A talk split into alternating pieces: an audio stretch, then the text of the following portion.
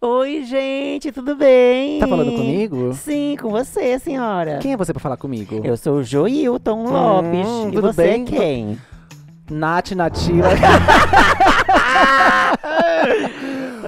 Eu sou o Rodrigo Maelaro e você está aqui no Desculpa, tô, Tô cansada. cansada. Ai, gente, vamos falar que com essa pandemia. O que eu- A gente tá cansada. Eu tô cansada. Você fica em casa e fala assim, nossa, de boas, que agora, tipo, tô em casa, vou ficar. Eu tô mais cansada que nunca. Sim. Que agora sim, eu bebo em casa, não tem nem pra onde ir, gente. É verdade, tava bebendo esses dias sozinha. Um frio de 10 graus e ela bebendo sozinha. Nua, pelo menos ela não é em casa, Nua você na tava nua na rua.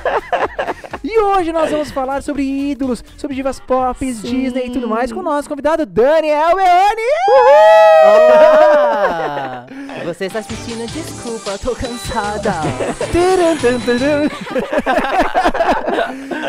Dani, ai, a gente tá meio Disney aqui, você viu nosso cenário? Meio. Olha, eu vou. tô me sentindo aladinho aqui. Menino, a gente tá aqui no estúdio Rec Rec 709. Antes da gente começar, já quero falar desse estúdio, porque se você também tem vontade de gravar seu podcast, você já faz conteúdo pra internet, mas você quer aprimorar, quer deixar ainda melhor, você pode usar Chroma Key. Fala agora, quero que você fale. Pode fazer foto, pode fazer áudio, só áudio. Pode usar o estúdio pra fazer qualquer coisa. Não, coisa não, podcast. Ai, que peninha! E eles, Eles ficam aqui localizados na Vila Prudente. Eu fiquei super feliz que esses dias eu falei pra uma seguidora. Eu falei, ah, a gente tá na Vila Prudente. Ai, meu Deus, meu bairro! E eles fazem um preço super acessível, é só entrar e falar com eles. É, eles têm alguns planos muito especiais, tá? Então é real. Você pode entrar lá, eles estão dando maior força pra gente. São parceiros aí já, segundo mês que a gente tá fazendo isso juntos. Menino, hoje te chamamos aqui pra falar sobre nossos ídolos. E eu já vou jogar uma pergunta aqui sobre ídolo de infância. Quem que você gostava na infância? Aí eu, va- vai parecer que eu tô babando o ovo pro Rodrigo aqui, mas gente, a minha primeira diva foi a Dulce Maria. Foi a primeira pessoa que eu fui completamente é- obcecado. Quantos anos você tem? Eu tenho 25. Bia, eu tenho 29, Joiton. Já faleceu todo mundo, né? Seus ídolos- Seus ídolos, infelizmente. Eu tenho 44. Toda semana é isso. Toda semana é quantos anos eu tenho? Eu esqueço. Quem que era seu ídolo na época? Xuxa. Já era viva? Menina. Amigo, A Xuxa é mais velha que ela, gente. Não, para. menina. A Xuxa, a Xuxa estreou em 86. Eu tinha 9 anos. Xuxa nasceu em 86, eu já tinha 9 anos, que eu continuei sendo fã da Xuxa. Eu tinha 9 anos. Você. Ah, menino, mas é de infância, a primeira já foi Dulce Maria? É porque assim, eu acho que antes do RBD não tinha ninguém, tipo, uma pessoa que eu era muito fã. Eu, sei lá, gostava do que tava na televisão, tipo. É que você Da- tinha quantos anos na época? Eu tinha 10. Tinha- 10. Tinha uns 10 anos. Então, tipo, antes disso, você, né, você tá ali, né? A primeira pessoa que eu virei fã de querer pôster na parede, tudo, e querer saber tudo sobre ela, foi a Dulce. Eu era muito fã de. Acho que a primeira que eu fui fã foi Eliana. Que, mano, eu ficava no, no bercinho, dedinhos, dedinhos. E. Olha o e hoje sou lésbica. Não, eu, eu tinha muito, eu ficava brincando com. dançando com os dedinhos no berço e tal. Eu tinha os discos da Eliana, então eu era muito fã. E depois foi Sandy Júnior. Entendi. Eu era muito fã. Só que Sandy Júnior foi uma questão de. Eles também eram duas crianças. Então, assim, eu Uhum. via eles como, Sim. tipo, ah, eu queria estar ali com eles. A Eliana eu já, tipo, já olhava, tipo, meu Deus, Eliana, sabe? Entendi. Então, antes ainda, assim, na infância, foi muito. Foram, foram elas duas ainda. Entendi. Eu peguei um pouco Elas do. duas, a Sandy, a Júnior e E a, a Eliana. Eu, eu peguei um pouco de Sandy Jr., mas eu não era fã. assim. Foi o primeiro show que eu fui na minha vida, foi o último show deles. E eu, eu era fã, mas eu não era. Eu gostava, não era fã. Assim, eu- e Ruge também. Ruge é outro que eu amava. Ouvia, ouvia as Mas aí roupas. Ruge não foi na, Ia na na onda, infância. né? É, já era um pouquinho É. mais. Quantos anos você tinha no Ruge? Porque eu acho que eu, já- eu era adolescente, eu acho. Ah, eu acho que foi. Não, eu acho que foi na, na mesma época do RBD. RBD. Ah, é porque É. você tinha. É, tem um pouquinho de. Eu já tinha 14 anos, então eu já era adolescente. Você tinha 10? É, acho que eu tinha uns 10. É, então já era uma diferença. Eu já era mãe. Ah! Ah, louca. Eu curtia muito o Rude também. Você chegou em show e tudo mais? Não. Quer dizer, eu fui em show a- adulto agora, né? Ah, Quando elas voltaram. voltaram. Quando elas mas na voltaram. época não. É, na adolescência, você lembra de. É que você seguiu usando Xuxa, né? Sempre Até... Xuxa, é. Mas você não teve nenhum na adolescência, menina? Xuxa. Ah, para, Joilton. É Vamos usar essa sério. imaginação. Você não, Não, é tinha outra sério. pessoa? Não, só gostava da Xuxa. Porque eu comecei em 86, aí em 96 eu tinha 19 anos. É, é, Então era 19, problema real, você tinha que fazer um 19, tratamento, 18, você tá com 18, com anos da Não, Xuxa. mas a Xuxa foi crescendo. O público dela foi crescendo e ela também. Não, mas ela nunca fez é, música pra gente de 18 anos, gente, desculpa. Hã? Ela nunca fechou pra, é, música pra gente de 18, 19 anos. Fez sim. Príncipe Encantado, do, do, desse sexto sentido. Você não é fã, como é que você vai, vai falar? Príncipe encantado Vai falar do sexto sentido. Vixe, os fatos. Mas eu quero saber, você é, odeia a Eliana e a Angélica? Você era do fandom tóxico? Ele assim? gostava de Mara Maravilha, aí ele não, quer entregar. Não, na Entendi. verdade eram, éramos três amigos. Aí eu gostava da Xuxa. Foi, foi se feito um pacto. Eu era a Xuxa. O E outro com a era, Xuxa que fizeram o pacto, a gente já ouviu falar disso. o outro era Mara e o outro era Angélica. Então a gente gostava das três. Eliana não existia nessa época. Eliana veio depois. Entendi. Então era Xuxa, Mara e Angélica. Mas entendi. você era fã da Mara. Eu era fã da Mara e da Angélica, assim. Xuxa eu gostava do programa como apresentadora. As músicas da Mara e Angélica. Era Vê como você oculta a informação? você oculta a informação. Era Angélica. Não, mas é que eu era fã da Xuxa, né? Depois, então, acho que na sua adolescência, sei lá, um pouco, chegou a Eliana. Você chegou a curtir? Não. Eu gostava, eu via, mas não gostava, assim, não era aquela coisa, porque ainda tava Xuxa, Maria Angélica, assim, na, na nossa vida. Na nossa. Eu com os meus amigos. A gente colecionava, eu Que tinha oito. vergonha, né? Gostar da Mara. Eu tinha oito. eu tinha Vamos falar oito nomes. mil Não vamos da falar nomes, não vamos dar nomes da Sim. Mara Maravilha. Eu tinha 8 mil fotos da Xuxa. Sim, tinha todos os discos, era mu- é uma, uma loucura, assim, era uma. Eita, um amei. Amei. Na minha adolescência, eu era fã de Peach e RBD, depois eu RBD, obviamente, né? Mas antes do RBD, acho que a pessoa que eu fui fanático, fanático, foi a Peach. Emo, né? A criança roqueira, né? Ah, a Peach não era nem emo, né? Ela era mais do rock É. mesmo, tipo... Eu, eu era muito fã, mas foi a minha fase mais rebelde. Entendi. Ah, Aí veio o Rebelde. É. entendi. Faz sentido na sua trajetória, né?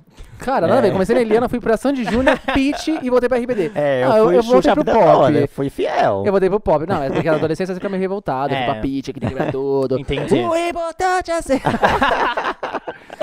Desses ídolos... Bom, é que você falou de, de duos e tal, mas sei lá, de, de alguém que você gostava...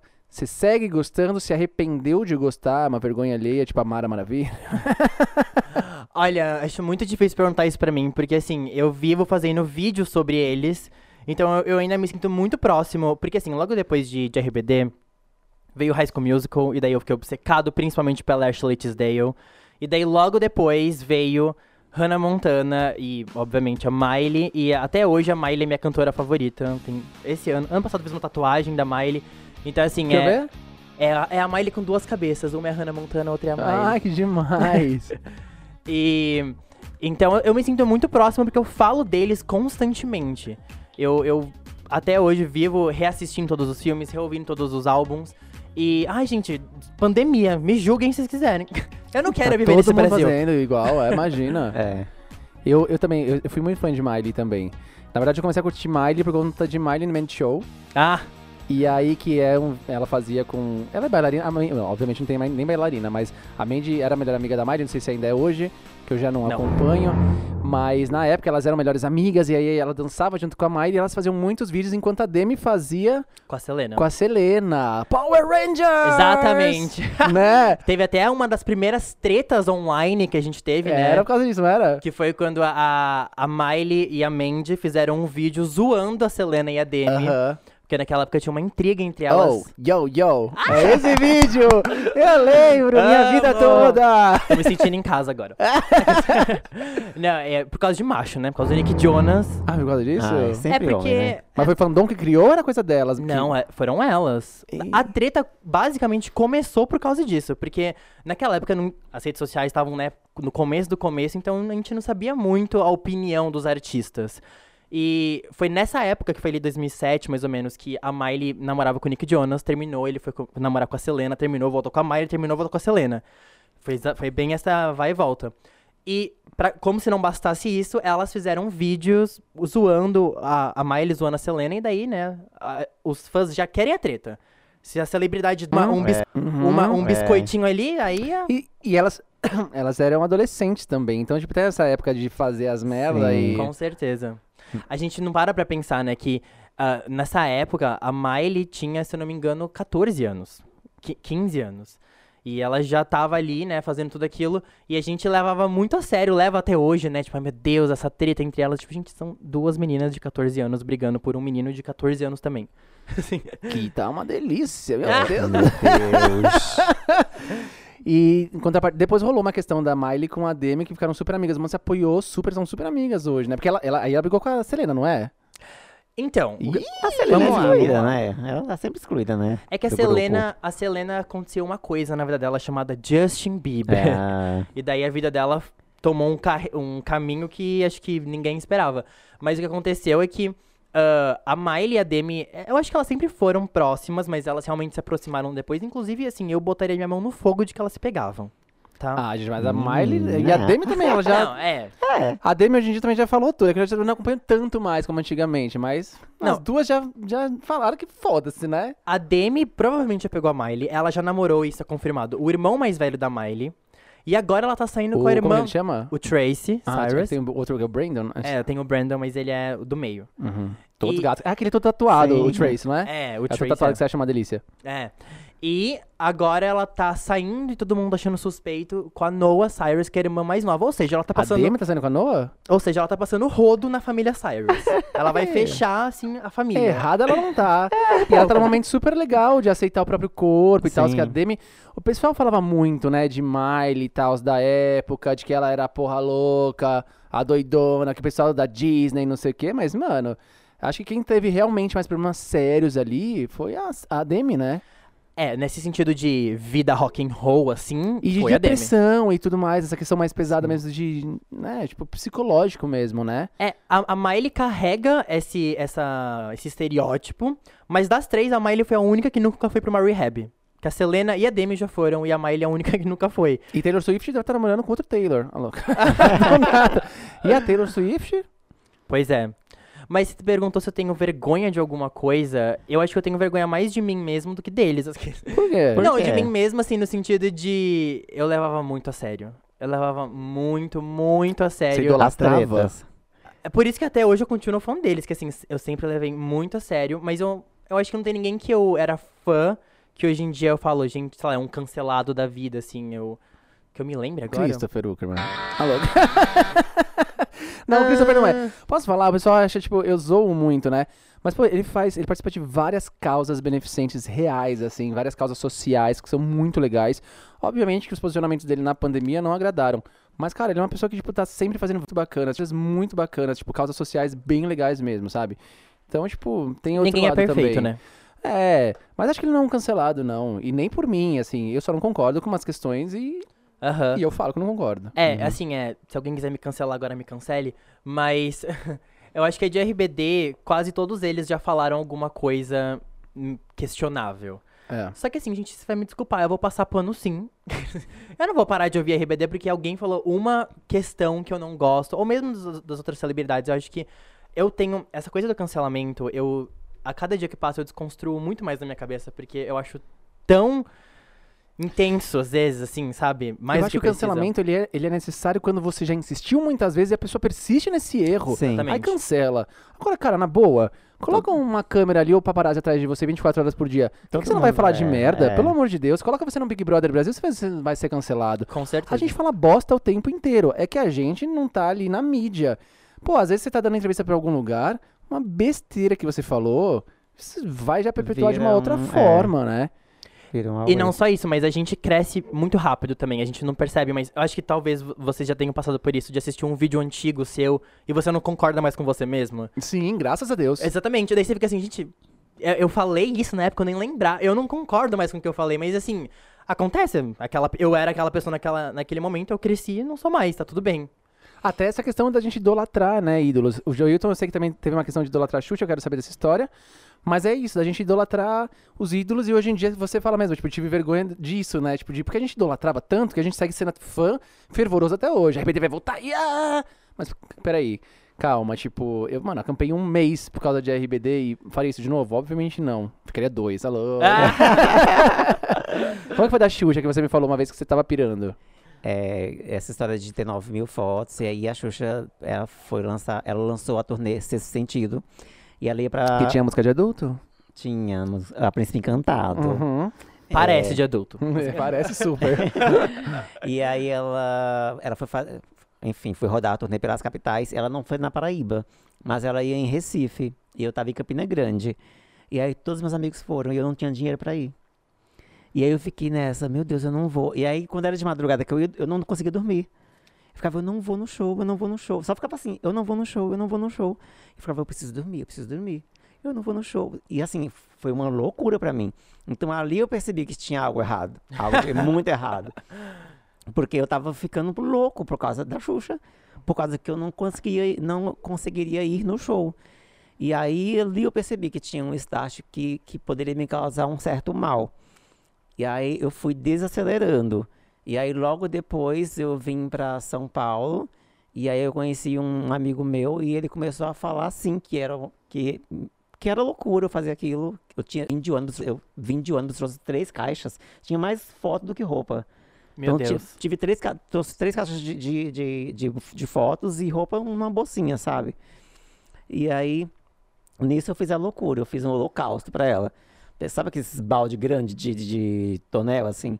E eu comecei a jogar foto por foto lá dentro, e queimando, assim. Menino, porque você não vendeu? Ai, 7 mil. Falei pra ele, menino, hoje em dia. Hoje em dia, Eu fui ver, a- é, o- é, saiu uns rebelde, uns mangá de rebelde, né? Naquela época, o povo tava vendendo por 200 reais. sim. Meu Deus. No Mercado Livre, pena que eu não tinha.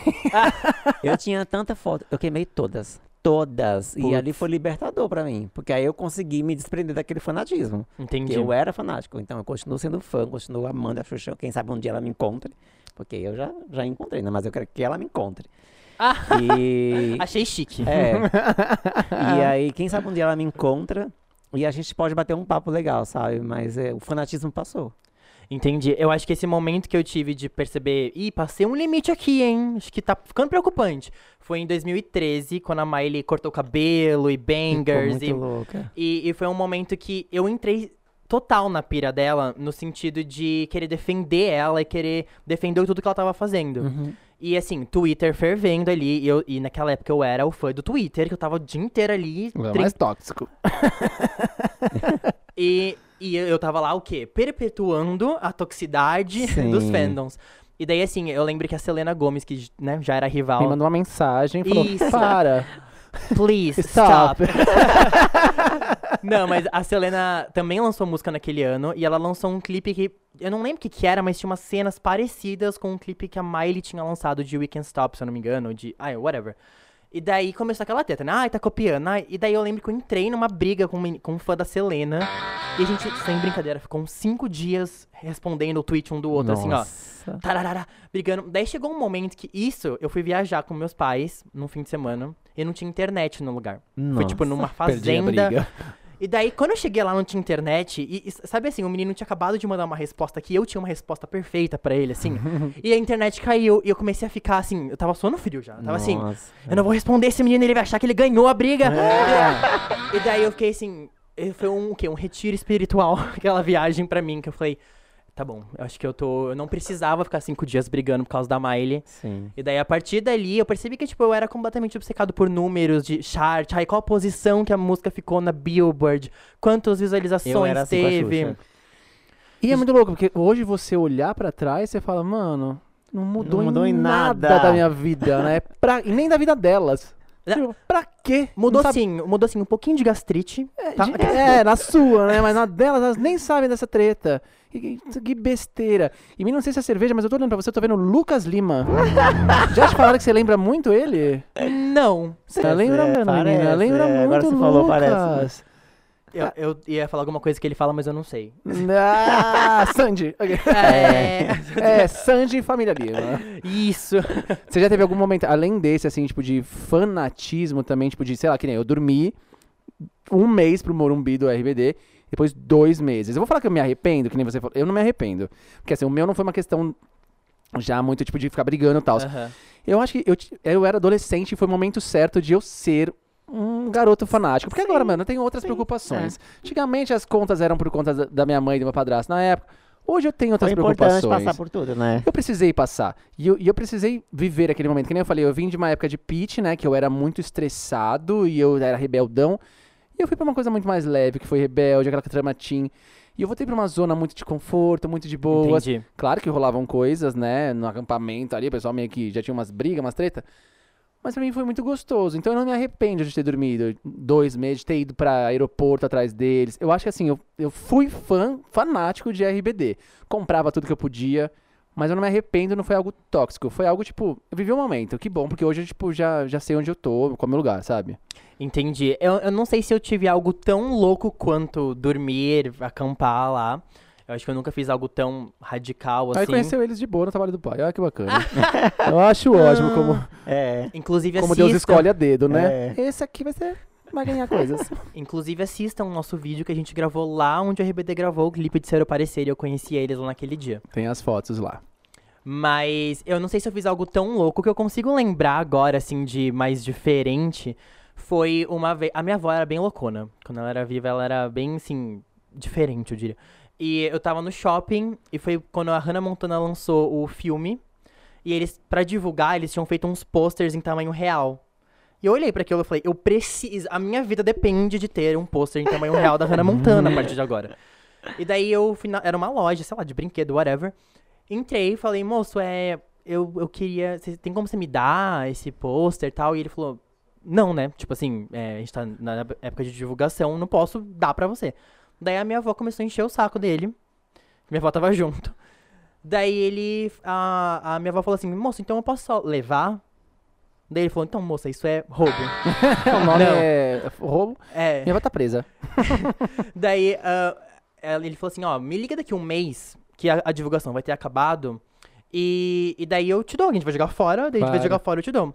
Daí no dia seguinte a minha avó ligou 35 vezes, vezes pra ele. E daí ele falou, ai senhora, toma, vem aqui. Ah, se ligou 35 é porque o cara não- na primeira não atendeu. Então É. ele que É. esperasse mais 34 ligações. Daí ele, ele teve um mini surto, assim, ele falou, ai senhora, pelo amor de Deus, só me deixa em paz, o meu gerente tá enchendo meu saco que ficam ligando aqui, não sei o que lá. E daí eu, eu levei o pôster da Hannah Montana pra casa. Foi nada demais, assim, mas foi isso. Me cobriu com ela na cama até hoje. Não. Mas ela, ela tá. Eu não tenho mais onde colocar ela, porque ela é grande. Eu deixo ela em cima da mesa do meu trabalho, onde eu trabalho. Então ela fica assistindo eu trabalhar o dia inteiro. Mas é isso. E eu acho que a outra coisa que. Ah, não sei. eu- No, show da Miley, eu cheguei lá às seis da manhã, mas você acampou. Então, assim, eu tô me sentindo meio. O da, da Miley, eu cheguei, acho que quando foi no AMB, eu fui. Acho que os dois foram no AMB. Foram né? os dois, é. É, eu acho que o, o primeiro, eu fui atrás dela, foi quando eu encontrei com Luana, que a gente já não se via. gente- Aham. Eu conheci Luana, que hoje é minha assessora, minha produtora. Acampando pro show de RBD, a gente se reencontrou porque eu fui atrás de uma, uma amiga dela que era muito fã de Miley e a gente foi atrás Meu Deus. do de tentar encontrar com a Miley em aeroporto. A gente começou a rodar São Paulo, a gente se encontrou. A gente foi pro Hotel Hilton, que a Miley ficou hospedada lá, foi quando ela fez uma tatuagem. Sim. E aí a gente, juro por Deus, a gente não tinha ingresso, a gente não tinha comprado e tal. A gente ficou, tentou de tudo. Até com Sabrina Sato a gente falou no dia. Aí a gente tava em seis pessoas. Aí ficamos três, tipo, foram três pra um portão, meu namorado e mais duas meninas. Eu, Luana e mais uma amiga dela, Bruna. Aí ficou os três assim, tipo, tudo, sabe, olhando pro portão principal da RB, triste, triste. Saiu um cara, tipo, tava tipo, começando, assim, as luzes já, tipo, começando a piscar, tal. O show ia começar, a gente assim, tipo, não rolou. Um cara saiu com um pacote na mão. Aí ele olhou pra gente, mais pra cara da Luana, né? Tipo, o bebezinho, falou, vocês não vão entrar? Ah, não, a gente tentou ingresso e tal. Ah, eu ganhei seis VIPs da Mix, mas eu só usei três, eu ia devolver pra eles. Ó, tá por três pra vocês. Chique demais. E a gente entrou VIP no show da, da Miley. E depois do AMB no segundo, eu não ia, tava com meu amigo também, o Jean. A gente falou assim, vamos assistir o Rei Leão na Broadway? o da Broadway? A gente falou, vamos lá, que era no Teatro Abril. Aí a gente tava indo, começou a chover. Aí tava chovendo, a gente falou, vamos pra Tava. lá. Quando parou de chover, a gente falou assim, ah, parou de chover, vamos na Miley? Aí a gente foi pra Miley. Chique. E entrou no show da Miley, que Não, foi o segundo da, da Bangers. Esse dia. Não, esse a gente pagou. Ah, tá. Não, esse dia, o da Bangers Tour, foi uma loucura, porque eu cheguei lá, acho que era umas 5 da manhã, 6. E já tava fila, porque uma galera acampou também nesse show. E daí, assim, tava um sol. Ai, que raiva desse povo que acampa. É, exatamente. Eu acho, assim, é. Eu acho o erro. Porque eu trabalho, eu- eu- quando eu fui no show da Xuxa, aqui em São Paulo, eu falei, Mas o saio problema do é trabalho, seu. eu corro pra lá. Cheguei lá, tinha uma fila que não tinha fila. O problema é se eu não trabalhasse. Se você não, não tem pai rico, o problema é seu. Privilégio. Gente, não Privilégios. Tinha, não tinha fim a fila. Se você não tem privilégios, o problema é seu. Não, mas esse dia da Miley foi uma loucura, porque eu, eu cheguei lá às 6 da manhã, já tava o sol fritando. E eu tava, assim, de calça e jaqueta. O sol fritando. Daí, chegou, tipo assim, meio-dia, começou a chover, caiu o mundo. Daí assim, a gente tava fritando, daí a gente ficou completamente. Não, cada centímetro do meu corpo estava com água. Eu tava com uma mochila com cartaz, o cartaz se desfez. O meu, entrou água dentro do meu celular. Nossa. Foi assim, um desastre. Daí depois voltou a fazer calor, todo mundo. Gente, dava pra ver a água evaporando das pessoas na fila. porque Tava, fez tanto calor depois da chuva. Daí nisso eu tava lá, eu fui sem eu fui com uma amiga que eu conheci no Twitter. E a gente tava lá, de repente aparece uma menina com uma camiseta da, do site da Miley no Brasil, que era o Miley BR. Não o site oficial da Miley, um site de fã. Saudades, inclusive. Era, saudades, inclusive. E daí ela, ela apareceu e falou assim, gente, é, ai, é pra, esse salgadinho posso comer? Uma coisa assim, sei lá. Eu tava com um salgadinho, eu falei, ah, pode, né? Pega aí. Ela pegou, daí ela falou, ai, gente, eu sou da equipe, vamos. E a gente começou a passar na frente da fila inteira da pista Nossa. premium. E ela assim, gente, sou da equipe, sou da equipe. Chegamos lá na frente, assim, tipo, só tinha, sei lá, umas 50 pessoas na minha Mentira, frente. não era da equipe. Ela era do BR, mas o Da, Miley da equipe de outra coisa, era é, da equipe da, é, da equipe- bomboniere lá de é. casa. Só não falei que equipe que eu era. Não, ela era da equipe de fato do site, só que o site não tem nenhuma relação com a Miley É de verdade. Sou da equipe, sou da equipe. E daí a gente chegou lá na frente, eu, nossa, amiga, mas e aí? Você é da equipe dela? Como que aconteceu? Ela, eu só falo que eu sou do site e o pessoal deixa eu passar. Me senti um pouco ocupado? Sim, mas logo depois passou, porque eu fiquei lá na frente no show. Lógico, dane-se. A gente ficou na grade, assim. Foi Eu peguei pista, eu cheguei lá na hora comprei de cambista, porque aí quando eu começou o show, aí os cambistas começam, ai, vai, vai, na minha mão, não sei o quê. Aí a gente pagou, tipo, super baratinho a pista.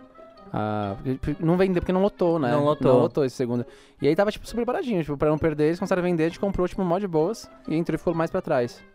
Entendi. Não, é- esse show foi meio polêmico, tá? até porque foi na Bangers, né? E Nessa- teve aquela abertura dela vindo na língua, ai, triste. É. Não, Não, mas... mas- estrutura aqui, né? Não, não, mas assim, eu digo também foi polêmico porque eu não, eu não, eu não, entendo, eu não entendo isso. Pais, cuidem melhor dos seus filhos. Mas assim, tinha várias, vários pais que foram com crianças e eles achavam que era Hannah Hannah Montana. Ah, Tipo assim, você literalmente não pesquisou nada Claro. sobre a Miley nos últimos dois anos. Mas assim, e, e daí eles, quando começou o show, depois do show, tinha a mãe chorando, tinha a mãe gritando, falando que ia processar a, a Tickets, Tickets for Fun, sei lá quem era. E assim, e eu, tipo assim, gente, que, E a mãe deve estar chorando até hoje, né? Porque, porque show fudeu. pra adulto, era bem pra adulto, né, o Se show fudeu. já, né? É, não, ela apareceu lá, batendo a mão ali na, na tcheca ali. Pode falar, pode dizer assim aqui? Buceta? Ah, então pode. então pode. Mas enfim, que mais? Não sei o que mais que eu fiz de loucura. Você não teve mais nenhuma coisa de fanatismo por ninguém, né? Só foi pela Xuxa mesmo. É, uma vez eu dormi na rua por causa da Mara, mas... Ah, e tá implicando com o povo que acampa. Não, Ah, eu cínica! posso falar? Você é cínica! Me dá alguma coisa pra jogar nele. A gente, como era Xuxa Maria Angélica, meu amigo que gostava da Mara, falou, vamos pra João Pessoa comigo. Eu fui, porque ele não ia, não ia sozinho. João Pessoa é a capital da, da Paraíba. E a Mara ia fazer a- um carnaval lá fora de época. E fomos três pessoas pra casa do outro menino, que ele morava em Cabedelo, que era outra cidade. E a gente tinha que ir de Cabedelo pra João Pessoa. E fomos. Só que nessa loucura de ficar em hotel esperando a Mara voltar do show, enfim. Aí a Mara falou, ah, eu vou comer, já volto. Aí voltou, e a Mara sentou com a gente lá no chão, ficou conversando, conversando. Do nada, ela falou, ah, tá, vamos, vamos embora, tchau. E a gente não tinha como ir embora mais. E a gente dormiu lá na porta do hotel, assim. Chocado. Tinha um, um gramado lá, a gente dormiu lá, e amanheceu o dia, a gente foi embora. Meu amigo tomava Bia, eu não sabia. Ele amanheceu surtado, assim. foi muito engraçado. Ele Não pra ele. Pra, é. Não pra ele, é pra você, né? Ele sur... Eu preciso dos meus remédios, meus remédios. Eu, que remédio, que remédio? Meu cadernal. Eu nem sabia que eu tomava Já saiu correndo. Ah! Eu já. Eu dormi também já no Hotel Hilton. Ah, que lindo o Hotel Hilton. Não, mas é do lado de fora. Por causa da RBD também. Menina, eu nunca passei tanto frio na minha vida. Acho que só depois em Itaquera que eu fui fazer uns negócios Ah, lá, perto tá. onde o Hilton mora. Juro por Deus, eu dormia assim, eu tremia. Aí teve um cara que era. Aí trabalhava lá. Com, com, como que era o, o Ferdinando é? concierge. Um concierge, ele veio falar comigo. E aí, tipo, ele era gay, acho que ele ficou interessado em alguma coisa, ele me dava dinheiro pra comprar comida. Ah, o Meus pais Daddy. mesmo, foda-se. Não. Tem uma história engraçada, interessante e engraçada. Porque a mãe da Mara, uma vez a gente tava lá esperando a Mara voltar. E aí ela, a mãe da Mara chegou. Falou, o que vocês estão fazendo aqui? Vai pra casa todo mundo agora. A Mara não vai descer, a Mara tá cansada. Vocês não têm família não? Vão tomar banho, vão comer. Sai! Não, ela começou a gritar com a gente. Mas ela tava certa, Ela falou, né? para de show que você não é Xuxa. Mas ela tava certa. Já acabava com ela na ela hora. tava certa, né? Um Nem você, nem sua criança, filha. gente, um bando de criança, sabe? Não, alguém tem que impor limites mesmo. É. E aí eu falei, gente, ela tá certa. Mas no outro dia tava lá todo mundo na porta. Sete horas da manhã. Tomamos um banho e já voltamos, menina. Hoje, o que um artista tem que ter pra você ser fã? Porque assim, tem essa questão de redes sociais. Basta ser só artista ou o que ele fala, seus posicionamentos são relevados pra vocês? Olha, eu trago resquícios da eleição de 2018. Ah, a gente falou isso no Todo mundo tremendo. anterior. Todo mundo tremendo É. e babando. então, assim, eu acho suspeito quando o artista não se posiciona sobre nada nunca. Tem que ela consente. É, independente se é brasileiro, se é americano, enfim. Eu acho meio suspeito. Não acho que ninguém é obrigado a se posicionar sobre tudo o tempo todo, não acho. Sim. Mas algumas coisas eu fico assim, você não tem nada a dizer sobre isso. Nunca. Assim, at all. Mas eu, eu não sei se isso é forte o suficiente pra eu odiar a pessoa, tipo, ai, não vou mais ouvir nenhuma música. Até porque, vai, sei lá, a Dua Lipa. Ah, eu, eu amo a Dua Lipa, ouço ela talvez todos os dias, ou quase todo dia ouço alguma música dela, mas eu não fico realmente acompanhando ela pra ver se ela tá se posicionando. E sabemos que, por exemplo, no começo da pandemia ela dava rolê todo dia, né? Então, assim, fico. ah, Eu não, não sei se eu ligo muito pra isso, assim. Eu, eu acho que se a pessoa me traz uma coisa interessante e não, né, fa- faz um monte de merda, eu acho que já, pelo menos, eu vou consumir o trabalho dela. Uhum. Eu acho que é o suficiente pra eu consumir, pelo menos. E tu? É, eu é, tem que me entregar algo de qualidade. Né? Não pode ser algo. Ah, eu sou cantora, mas não canta. Tem a sessão da Britney, que é uma- um caso à parte mundial, que pra mim não canta mais é a Britney. Cara, mas eu já vi muito vídeo dela cantando ao vivo eu gosto muito da voz Sim, dela. mas Ainda nunca- mais quando ela, era- ela era menor, assim. Ela Sim. cantava Sim. demais. Ela tinha uma voz incrível. Você, ela mas aí você, ela se, ela se fez em cima disso. Ela não quis cantar e acabou. Mas ela- a gente sabe que ela canta. Só que tem gente, a gente, tem gente que a gente sabe que não canta, enfim. Então, se você é artista e se propõe a fazer uma arte, pra mim a arte tem que, tem que falar comigo. Então, primeiro a arte fala comigo e depois eu vejo o posicionamento da pessoa.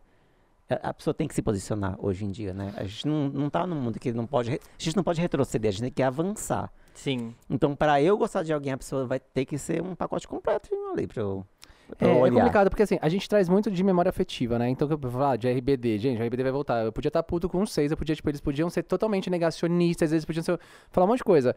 Mas aí eu não ia querer num show, por exemplo, só porque, tipo, hum, sabe? Mas se não é uma memória afetiva, tipo RBD, Pete, Sandy Júnior, Eliana, qualquer coisa do tipo de memória afetiva mesmo, Ruge e tal, que eu consumia, se eu estivesse seguindo e eu ver que a pessoa realmente se posiciona de uma forma que eu falo assim, mano, na boa, assim, eu acho que pra mim conta muito o, o tipo de posicionamento da Sim. pessoa. E é isso de quem cala consente também. Por exemplo, Ivete Sangalo se posicionou uma vez e a Cláudia Leite também sobre Bolsonaro, sabe? Sim. E já tem umas coisas muito claras de que ela é leitora dele. Então isso já é uma coisa que me broxou muito de alguém que eu já perdi vontade. E alguém que eu admirava muito, sabe? Aí você fala, porra, a pessoa usa um maiô com a bandeira do arco-íris no carnaval e aí volta num cara desse, sabe? Tipo, então pra mim é uma coisa que brocha. Eu não consigo querer consumir alguém que tem esse tipo de apoio, saca? Tipo assim, se é pra investir o meu pink money, não vai ser em você. Eu tenho muito essa Entendi. questão, assim, por, por- por posicionamentos. Sim. eu Entendi. também. É, já se arrependeu de ser fã de algum artista? Eu já perguntei isso, então a gente vai falar de um merchanzinho, já- menino. Posso falar o meu? Ah, Da Mara, Mara. né? Ah, a gente Mas perguntou. eu, eu posso falar por quê? Vamos expor a Mas Mara. precisa de um porquê de você se arrepender Mas de ser vamos- fã da Mara, Não, gente? mas vamos que... expor ela. Vamos expor a Mara. ixi. Mara, tá lembrando que o processo é só no joio. É só no roteiro. Não, mas eu vou falar, vou falar o que aconteceu. Então, Eu se for, se quiser processar, é só ele, tá? O Desculpa Tô Cansado não tem nada a ver com Eu isso. Cada lá. um... É, tá bom. Fomos eu e meu amigo pra igreja, ver a Mara na igreja. Meu Deus. E aí a Mara, Deus Hum. tá me revelando que tem um homossexual aqui que eu vou libertar. E é você. Joio também, toda pintosa no meio da igreja, não, Não. tinha nem como Deus revelar alguma coisa. Já era Não. só olhar, se olhar, você via que tinha uma gay ali. Não era eu. E aí, Não era ele! Não era eu me escondi. Não, quando ela falou isso, eu e minha amiga, a gente se escondeu atrás de uma pilastra. E ela chamou um menino. Ela começou a orar e, olha, fez um escastel com, com, a, criança que tava lá, homossexual. E aquilo foi horrível, assim, pra mim. Ali eu falei, meu Deus, Meu não Deus. dá pra gostar mais dela. Não dá. Eu vou falar que, tipo, eu consumia Mara quando era criança, né? Mas era muito criança, assim. Era Mara e Eliana e depois Angélica, assim. Mas que bom que eu parei. Ainda na infância, cara. Porque a Eliana também eu já tive umas questões de, tipo, mano, eu não vejo muito posicionamento dela. Mas eu falo, ela já me pega mais na questão da memória afetiva. Ah, tá. É. Mas eu não sei não, Uma, Bolsonaro. uma Tem- carinha de que sim. Uma cara de que sim. É, também acho, uma cara de que Eu tenho sim. umas boas dúvidas, sabia? E também não se posiciona sobre muita coisa do tipo. Você vê a Xuxa tá lá falando de A Bolsonaro, fazendo diferença. live, virar para a rua, vem pra É rua. isso. E a Eu era Eliana muito nada. fã da Eliana. Eu gostava de Xuxa também, mas hoje eu sou muito mais fã da Xuxa por conta de posicionamentos, porque eu já gostava da Xuxa, né? A gente foi até num show da Xuxa, foi Aham. incrível. Que ela desceu de nave, você chegou aí. Eu vi foto só. Foi incrível. A gente foi. Eu já gostava de Xuxa, conhecia músicas, tinha também discos, CDs da Xuxa e tal. Mas Eliana era Eliana. Hoje em dia eu falo, eu gosto mais da Xuxa, porque os posicionamentos da Xuxa, e ela já tem uma certa idade que também, tipo, pra ela ter esse tipo de, de posicionamento, é alguém que tenta se reinventar. Que às vezes fala uma besteirinha, uma coisinha aqui ou ali, mas porra, ela já. Quantos anos que a Xuxa tem? 59. 59 anos, cara. E mesmo assim é uma pessoa que busca sempre estar se reinventando e entendendo. E mesmo quando ela fala alguma fala problemática, depois ela dá um, sabe, um, um uma virada ali. Sim. A Helena já é meio difícil, meio complicada nesse sentido. E aí eu fico meio. Mas não me arrependi, porque tem essa questão da memória afetiva. Entendi. Eu gosto da Xuxa porque ela tem uma atitude muito rebelde. E ela tem essa, essa coisa de tipo. E daí? A, a idade que eu tenho, ela raspa a cabeça, ela pinta o cabelo Sim. de rosa, ela usa a roupa da Lady Gaga, é uma coisa, uma vibe muito Madonna nesse sentido de tipo. é, quando você achar que eu tô velha demais pra isso, eu vou fazer uma coisa pior do que você imaginava. Então, eu gosto muito dessa, dessa atitude da, da Xuxa. Sim. Bom, agora nós vamos falar sobre amigos e decorações, são os melhores presentes criativos pra você, cara. Cara, uma coisa que a gente tá falando que é incrível é que eles mandaram pra gente esses pijama, meninas. Ai, que fofo. bom? Eu sempre quis ter um. Ai, eu que tem uma pantufa. Ai, Minion. Ai, eu adoro os Minions, gente. Ó, deixa eu te falar uma coisa. A gente falou do desculpa, tô cansada, que é ótimo você ter isso aqui, porque se você tá na sua casa com seu boy, ou com essa girl, ou enfim, com quem você quiser, e o boy tá naquele dia querendo, você fala assim, amor, você não precisa nem falar mais nada, você bota isso aqui, ó. Já tá-. Desculpa, tô cansada, se você colocou isso aqui, o boy já sabe que hoje não. Aí não vem nem insistir. Não tem dor de cabeça, não tem nada. Você não tem que falar mais desculpa nenhuma. Você pode ter, inclusive, se você comprar o pijaminha personalizado, desculpa, tô cansada, mana, manda pra gente, marca a gente que a gente vai postar. Sim. A gente vai repostar. Ia ser muito foda. Além disso, eles também têm várias outras coisas. Ó, por exemplo, as nossas canequinhas de Desculpa Cansada. Tem essas também, assim, ó, de... Unicórnio. Unicórnio, bem Katy Perry. tem aqueles travesseirinhos também. Sim. Aquelas almofadinhas. Tem esses suportes, assim, também, que são, tipo, almofadinhas pra você colocar... Comer com o boy ou sozinha, né, gente? Porque a gente se basta. E vários outros presentinhos super legais pra vocês. E fretes também são incríveis. Então entre em contato. Todo- todos os nossos parceiros estão aqui embaixo na descrição, tá? Sim. Aí você pode dar uma olhadinha lá. Tenho certeza que vocês vão adorar, gente. Vamos falar, você já se decepcionou com a atitude de algum artista? Não é nem tipo de ter vergonha, de se arrepender de gostar, mas alguma atitude de um artista que você segue. Mas você fala, porra, mano, que você se decepcionou? Algum que você gosta mesmo? Você já falou uma, Ivete. Ivete sempre, a Ivete sempre foi uma das minhas favoritas, assim, que eu... A minha mãe é muito fã da Ivete, então eu ouvi Minha, muito. minha mãe é Ivete. A minha mãe é a Ivete, isso. É, e eu, então, eu, eu ouvi muito, muito Ivete durante a minha vida inteira, assim, que a mãe, minha mãe sempre foi muito fã. E daí foi uma decepção. Eu vou ser polêmico agora, tá? E Na época- Cláudia Leiter. Cláudia. É, o baldinho gelado, como que é? Enfim, mas ah, eu lembro que na época eu fiquei meio decepcionado com a Anitta. Porque eu era muito fã da Anitta na Sim. época. Ela, Ah, eu 2017, também, eu tava ali, ó. Aliás, tem vários posicionamentos dela. Até quando ela bateu É. boca com a Peach no Altas Isso. Horas. Altas Horas. Que a Peach arrasou com a Anitta. Pois é. É, Eu lembro que essa Um Beijo, época. Peach, eu sempre te amei.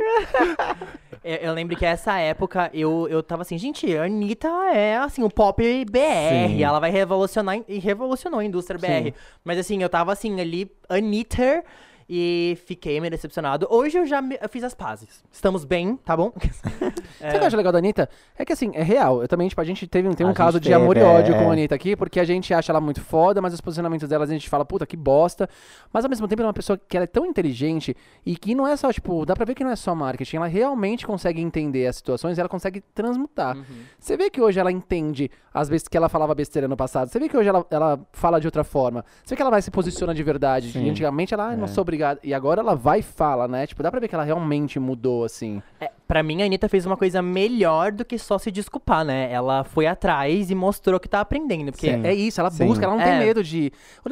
A Anitta ela tem essa questão é da de verdade, humanização. né? Ela É. tem uma, uma humanização muito foda, porque ela realmente mostra, tipo, de que não sei, não tem Uhum. propriedade. Falei merda, que- vou, vou ir atrás, né? E aí dá o espaço pras pessoas. Pois é, eu lembro que, acho que foi ano passado mesmo que ela fez aquelas lives sobre política. Sim. Aham. E, e eu amei quando ela falou assim, gente, eu não sei sobre política e eu tenho certeza que vários de vocês que estão me cancelando também não sabem. Então vamos aprender? Vamos. Eu amei isso, porque é, não é como se eu soubesse muito de política pra poder cancelar ela por não saber, sabe? É, sabe, sabe, enfim. E, então, assim, eu, eu gosto muito porque, assim, vamos ser sinceros, tem várias celebridades que falam merda, depois vem, ai, me desculpa com aquele textinho pronto, que Texto nem, pronto. que a pessoa, nem foi a pessoa que de- fez. É, quem fez foi É. o a- Foi o pior ali da, da pessoa. E assim, a gente aceita, às vezes a gente aceita, mas a gente acha que dá pra perceber quando é mais frio, quando a pessoa realmente tá tentando é mudar. da Anitta, que por mais que ela fale merda, ela fala convicta, ela tá falando ali, falei merda. E ela volta ela fala, e ela é bem real, né? Sim, bem humana, né? Bem humana. É, É. isso é, ela tem um lado muito bem humano, assim. Eu também já tive umas decepções. É que eu não era fã da Anitta. Admiro Aham. muito o trabalho dela, mas tem umas questões aí que tem que pegou na época, mas eu acho que ela realmente soube se. Agora, por exemplo, a Ivete Sangalo. Até hoje eu não vi ela se posicionar ao contrário. De verdade, de bater no peito e falar, sabe? Aham. E aí ela fez até uma postagem recentemente falando não é, falando sobre as mortes, tal, as mais de 500 mil mortes, não é sobre política. Aí a Anitta postou, falou, é sim sobre política. É, sim. Respondeu no Twitter, a Ivete, mas respondeu no Twitter, e out- outras pessoas também, acho que a Samantha, não lembro. Mas colocou, é sobre política sim, fora Bolsonaro, tá ligado? Cla- É, a, a Ivete eu sinto que ela tem um rabo preso ali, que eu não sei com o que, com quem, mas eu sinto que ela quer fazer esse meio de campo, e gente, não dá pra fazer meio Não de dá pra campo em fazer, não dá pra 2021 fazer, no não Brasil. dá. Não, existe mais meio de campo. Ainda Então, mais quando você tem um fandom, tipo, gigantesco LGBT e que você usa a bandeira ali, tá tudo certo, mas na hora de você realmente apoiar e falar pra essas pessoas, você não se posiciona. exatamente. É. Exatamente. Mas eu acho que a pessoa que eu. Eu não sou muito fã, est- estaria assim no hipócrita. Cláudia Leite. Não. não. Mas é, eu acho que é uma, uma pessoa que eu, eu gosto dela e eu, eu escuto. Sabe aquele meme do escutando em segredo, assim? Uhum. sou eu. Só mais um Ih. dia de luta. Ah, teve a Carol também, é verdade. Carol Conká. Não era a Carol que eu ia falar. É pior que a Carol. É a Zilia Banks. Ah, tá. É que eu não acompanho Ah, essas não, é que a- internacionais. A Zilia Banks, ela, assim, eu não. Pra resumir, porque é, se eu fosse falar tudo que ela faz de errado, é. Eu já vi algumas coisas, É. já, já vi umas coisas bem pesadas. Não, a Zilia Banks é, ela tem um. É, é mensal, né? Ela Todo umas mês. merda do Brasil fudidona, né? Muito racista, muito. Enfim. E ela é negra, não é? Mas ela já foi muito problemática. Mas ela é uma pessoa que, um, eu acho o trabalho dela muito bom. E daí eu. eu ah, eu acho que às vezes tem aquela dúvida, né? Tipo, quando o trabalho da pessoa é tão bom, mas ela não é uma pessoa muito boa. E daí eu acho que às vezes, pelo menos pra mim, alguns artistas eu fico tipo, ai, mas será que eu não posso passar o pano só pra essa música, pelo menos? É tipo Mas- a galera ouvindo o Carol com K hoje. É. Mas a, e a- a Carol foi uma, uma grande questão na minha vida. Você era muito fã dela? Eu não era muito fã dela, inclusive eu já tinha ouvido falar mal dela antes do, do Big Brother. Mas eu fiquei decepcionado, claro, porque quando ela foi anunciada, por mais que eu já tinha ouvido histórias de pessoas próximas a mim, eu fiquei tipo, ah, gente, querendo ou não, é uma mulher negra, bissexual, e ela vai Sim. arrasar, e ela. Talvez ela se retrate, inclusive, né? Mal a gente sabia. E. Aí foi que o barraco Mal a gente sabia o que estava por vir. Exatamente. É, o narrador, né? Mal ele É. sabia. E, e daí ela, eu fiquei super animado. Quando saiu o, o elenco, né, os participantes, ela foi, eu acho a única pessoa que eu fiquei assim, nossa, Eu que demais. Nossa, Carol com K. Vou assistir por ela, assim, sabe? Carol sem K. E, e daí foi aquela decepção, aquele show de horrores que a gente sabe. Mas, pra mim, foi muito. Me fez repensar muitas coisas, porque. De- principalmente depois que ela saiu tal, teve aquele ódio. E assim, tá bom, vai. No, no mês depois que ela saiu, tava meio. Tava, a pauta tava quente ainda, né? Uhum. Então, vai, ok. Só que eu vejo até hoje a galera humilhando ela, fazendo aquela, falando aquelas coisas horríveis, e eu fico assim, gente. Estão fazendo exatamente o que ela fez, né? Exatamente. É, Ela, mu- é hipócrita isso. É. É, muito hipócrita. ela foi escrota com um cara que ela achou que tava sendo escroto. E é isso que vocês estão fazendo. É, É exatamente a mesma coisa. Só que numa proporção nacional. É, é. é, é muito, é muito, tipo, dia a galera dia real, tipo, dia a galera quer apontar o dedo, tipo, pra quem apontou, mas peraí, tipo, É, eu acho que a gente, as redes sociais, não, é, de uma forma geral, não sabe lidar com a não resposta. Tem que ter uma resposta. Então, Sim. ou aquela pessoa é perfeita, ou ela é um lixo que a gente vai cancelar e nunca mais. E, e- não, mas e- tem um meio termo nesse caso. E lembrando Sim. que Big Brother é um programa de exposição. E que, obviamente, as pessoas Sim. vão se posicionar com tudo que você fizer lá dentro. Sim. Mas, cara, acabou aquilo. É doentio você ficar. Você não gosta, não segue. É isso, não consome. Se pra você, se a pessoa é podre, você, tipo, você até gosta da música, mas é- ela é podre a ponto de você, tipo, isso não passar por cima, tipo, não consigo mais consumir, não escuta, não Sim. segue. Eu faço uma analogia besta, tipo, de, cara, se eu, eu gosto de cenoura e não gosto de abobrinha, que diabos eu vou ficar comprando abobrinha só pra falar mal da abobrinha? Vai comprar cenoura, cultiva cenoura na tua casa, sabe? Tipo, que idiota que você é de ficar, sabe? Indo no perfil da outra pessoa só pra falar merda. E aí você fica atraindo ne- energia negativa pra você, porque você fica naquele.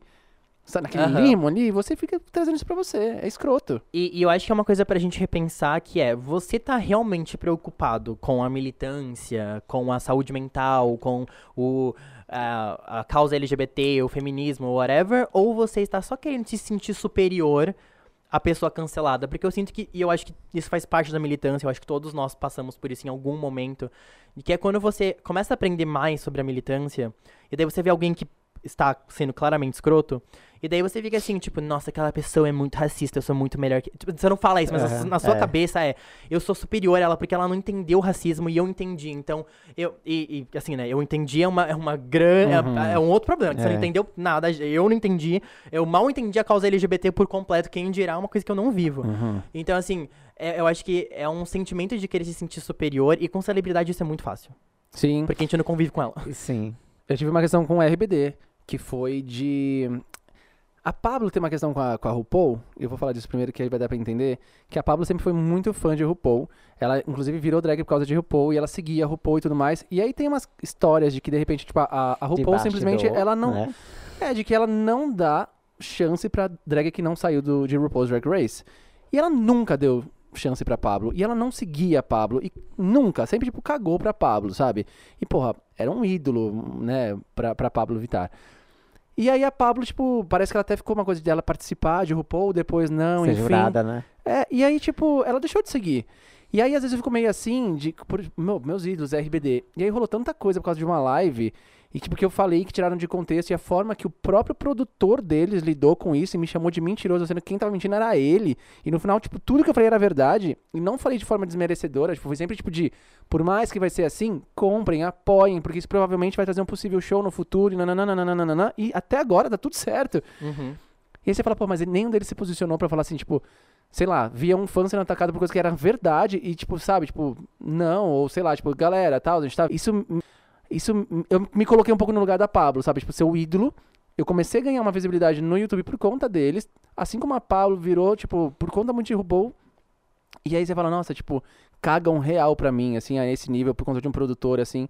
Então eu, eu tenho, sei, sei lá, eu tenho um pouco de bode disso, saca? Um pouco, fico um pouco chateado, assim, em relação. Eu tenho medo de quando, sei lá, se eu for no show ano que vem, se eu conseguir no camarim, se eu conseguir alguma coisa. Provavelmente não vou conseguir. Eu tenho medo. Eu tenho medo de, tipo, de, será que eu. é, porra, são meus ídolos, mas eu vou conseguir encon- encontrar com eles? Como é que vai ser a reação? Sabe, tipo, será que os únicos que gostam de mim é Dulce Poncho? Se bem que Christian já respondeu, tipo, tweet, já curtiu, assim, é, é, publicação que eu, eu comentei, comentário meu nas fotos dele e tal. Falar, acho que não me odeia, mas você fica com uma pulga atrás da orelha. Então isso me pega por conta de uma live do ano passado. Entendi. Que ainda se eu fosse um hater que tava falando mal deles, pelo contrário, né? Tipo, o que eu faço no YouTube é manter, ajudar a manter viva a, a imagem da RBD. Isso me, me frustra um pouco. Eu tenho duas questões com a Ivete, porque quando ela brigou com a Xuxa sem necessidade, por, por uma coisa que aconteceu, é, que eu achei muito escroto da parte dela, brigar por aquele motivo. E aí eu já, já não gostei mais dela. E depois já veio o posicionamento errado, então já só completou. E com a Shakira, quando ah, ela. não.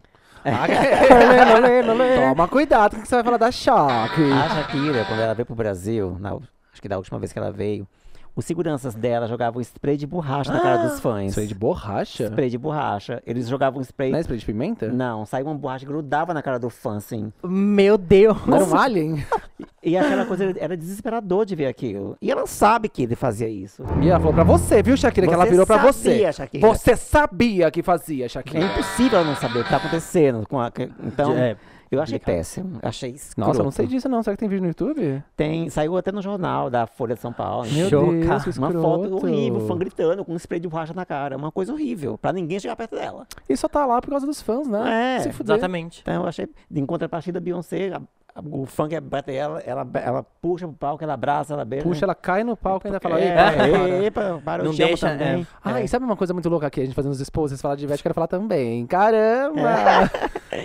Vamos ser É que tem um, tem um menino que eu conheci, que ele, era, ele trabalhou na produção da Anaí. Ele trabalhou na da Ivete também. Ele era conhecido como um menino da Anaí. Ela postou foto com ele na época que ele era muito gato e tal. E aí ele falou que ele trabalhou no show da Beyoncé, da, da Ivete, e que a Beyoncé passou cumprimentando todo mundo até o palco. Pois todo é. mundo.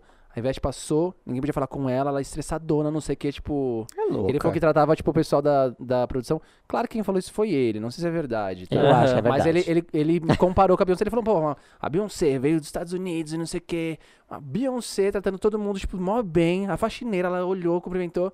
E Ivete Sangalo, todo mundo fala que trata bem, tipo, fez isso. Eu falei, caralho, que foda, né? Nunca ouvi falar isso. É, essa relação mais próxima que a gente tem, é, que alguns de nós conseguem ter com celebridades, eu acho que sempre é muito importante. É, falando, em, é, falando em ídolos, uma, uma das pessoas que eu sou muito fã é a Tata Werneck.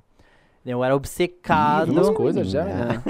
A minha história é boa, então Ah, que bom. é, é, vem aí ou não. A gente adora a Tatá também, mas eu já É. vi umas coisas. Não, eu já, eu já vi pessoas falando mal dela. Eu tenho um amigo que ele. toda vez algumas coisas já. toda vez que eu falo dela, ele, ele, ele tenta me convencer ao contrário. Mas é, eu vou falar da minha experiência. Que foi quando eu conheci ela. Foi numa. Eu trabalhava num site de moda. E daí eu fui cobrir o baile da Vogue. Fui lá é, gravar uns vídeos e tal. E ela tava na festa, então eu eventualmente conheci ela. Não, não trabalhando, já tinha parado de trabalhar. E a minha coisa, assim, favorita que ela fez foi uma sketch do Comédia MTV, que chamava Advogada Americana. Eu sou obcecado por isso, eu sei falar o texto inteiro. Conheci ela, falei, ah, posso tirar uma foto com você? Ela, claro. E daí eu e ela foi muito fofa comigo, e daí eu falei assim, ah, é, Advogada Americana foi a melhor coisa que a televisão brasileira já produziu.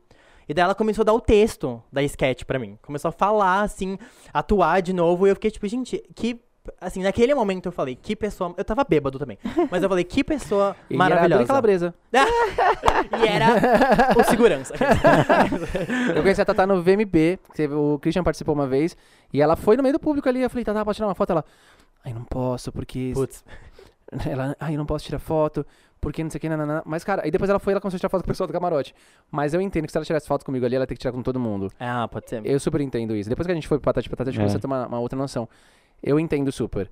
Que se Uhum. ela tiver, tirasse... Então, acho que eu vi uma galera chegava nela, ela falava a mesma coisa. Não posso tirar foto aqui, porque não sei o que, não sei o que, nananã. Aham. Então ela jogava a mesma ideia, assim. Comigo ela foi incrível. A gente é super fã de Tatá, a gente assiste o Lady Night, a gente ri, Nossa, a gente assiste junto, assim, pra dar risada. Mas eu já vi umas duas histórias. Não vou falar que é Tatá, mas que eu passo pano. Aí, Eu Somos dois. história de Tatá também que não quero contar, não. é, só uma coisa, que minha amiga, ela ficava com o, o Marco, o Marcão, que era do Lady Night também, amigo, e ele tinha a banda Renatinho. E às vezes ela tava lá com o pessoal da banda e tal, e ele falava, Tatá, tá vindo pra você tem que ir embora. Oh, não. Oh, não, não, não, É, não, não. E assim, né, uma das minhas melhores amigas, então eu sei que era verdade. É péssimo. Mas assim, qu- qual o motivo também? De repente ela não quer que ninguém filme, que ela às vezes fala uma besteira ali com os amigos. Tem, cê tá- pode ter motivos por trás, né? Não sei. Não, é, eu, eu acho que a gente nunca realmente sabe o que tá acontecendo. É. Ainda mais essas celebridades nível A, vamos assim É. dizer, que se sai na rua causam um alvoroço, assim, eu acho. Não dá pra saber. Não Não, dá às pra vezes saber. é um acordo. Ah, a gente vai fazer aqui, ó, gente, mas não, não vai ter ninguém É. de fora. Acabou. É. Então era um acordo que eles já tinham. E aí, um beijo pra minha Não, mana. E, e sempre tem uma coisa também assim, é. Ok, você só queria uma foto, só que provavelmente ela já conheceu fãs que pularam em cima dela, passaram a mão nela, tentaram é, invadir a privacidade dela de uma forma ilegal, assim vamos Uhum. dizer. Então é. Não dá pra saber o, o, que, o que ela já passou também pra querer ter essa segurança maior. Então fica, E fica pros no ar. da Ivete, que já estão detonando a gente aí nos comentários. Dizer que eu era muito fã de Ivete, eu adorava a Eu Ivete. também era. Mas nossa. a questão de. Assim, eu era muito fã assim, músicas, não era Das- fã das músicas, não era das fã da músicas, Ivete é. Sangalo, como de outros artistas. Mas eu gostava muito, eu achava ela muito foda, o senso de humor. O humor dela eu acho muito bom. Mas ela é um tipo de artista que pesa mais pra mim os Entendi. posicionamentos ou a falta de posicionamento. E aí eu realmente me coloco. Falando de artista grande, falar sobre Britney Spears. Vixe. Free Britney, todo esse movimento que tá. Como, como é capaz de imaginar uma artista do tamanho de Britney Spears passando por uma situação dessa? Vocês chegaram a ver o documentário? Vocês estão por dentro da história?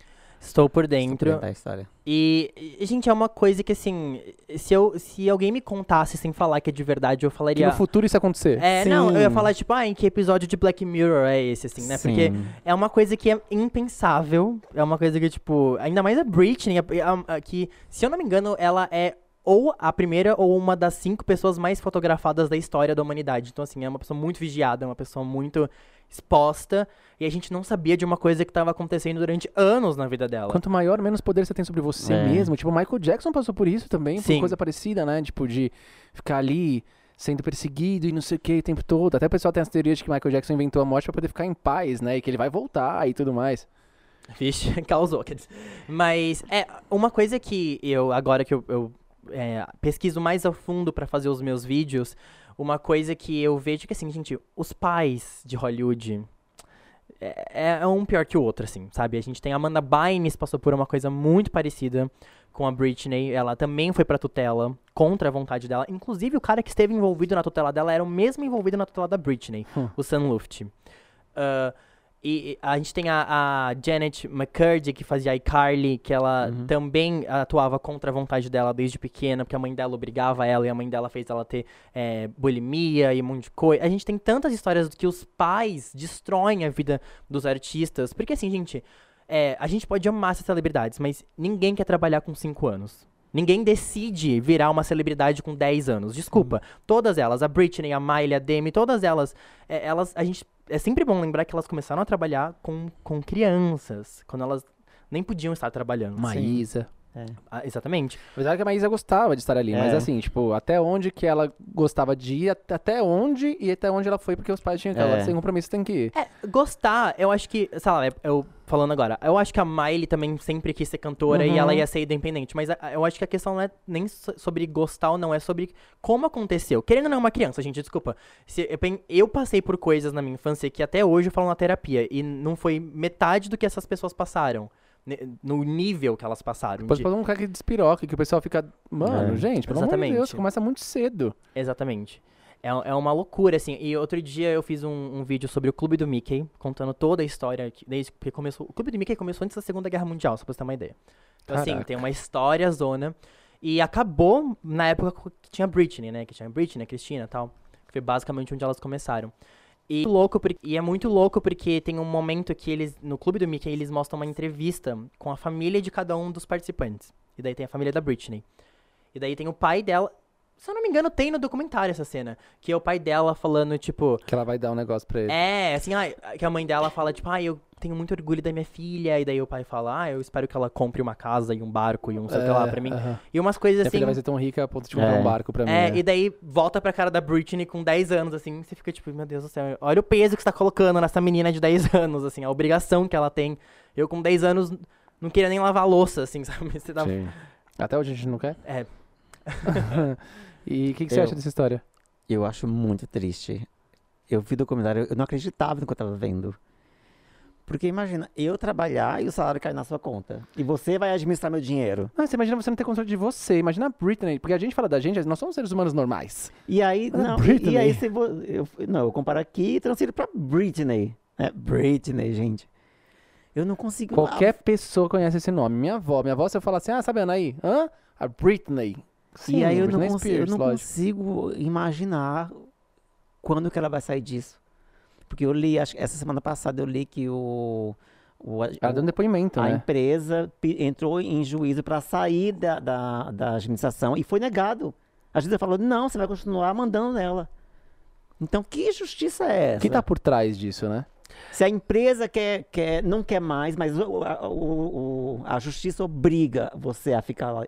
Eu não consigo entender, cara. Não... É, não, essa história eu acho que a gente sabe, tipo, 10% dela, por mais que a gente. Sim. Porque, é, primeiro, o quão grande é esse esquema? Porque é um esquema isso, é, um, Sim. é, É. um- é literalmente uma quadrilha ali Sim. atrás, assim, sabe?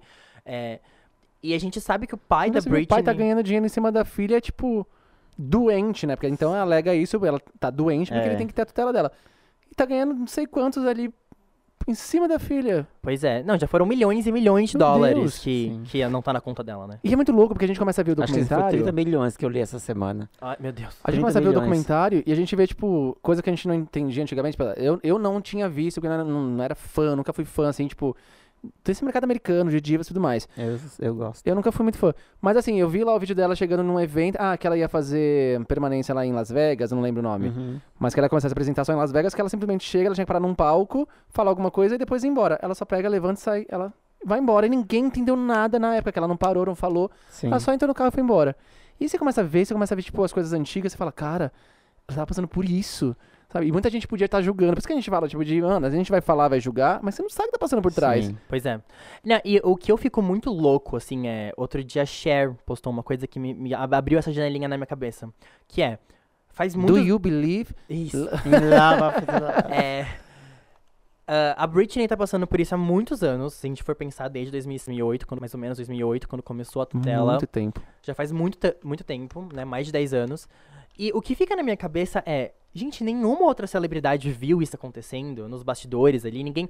Porque a Cher, é, o que eu falei que ela postou, ela postou acho que tipo, ah, é, a gente aqui, né, querendo dizer, nos bastidores de Hollywood, a gente sabia que tava estranho, e a, e a Cher até fala assim, a gente sabia que o pai dela drogava ela, mas a gente não sabia que era nesse nível. Mas eu fico me perguntando, porque ninguém tentou falar nada. Será que o, o cara tem um, um poder tão grande que as outras celebridades têm medo dele também? Mas será que também não é essa questão de, de mano, é Britney Spears, né? É. Tipo.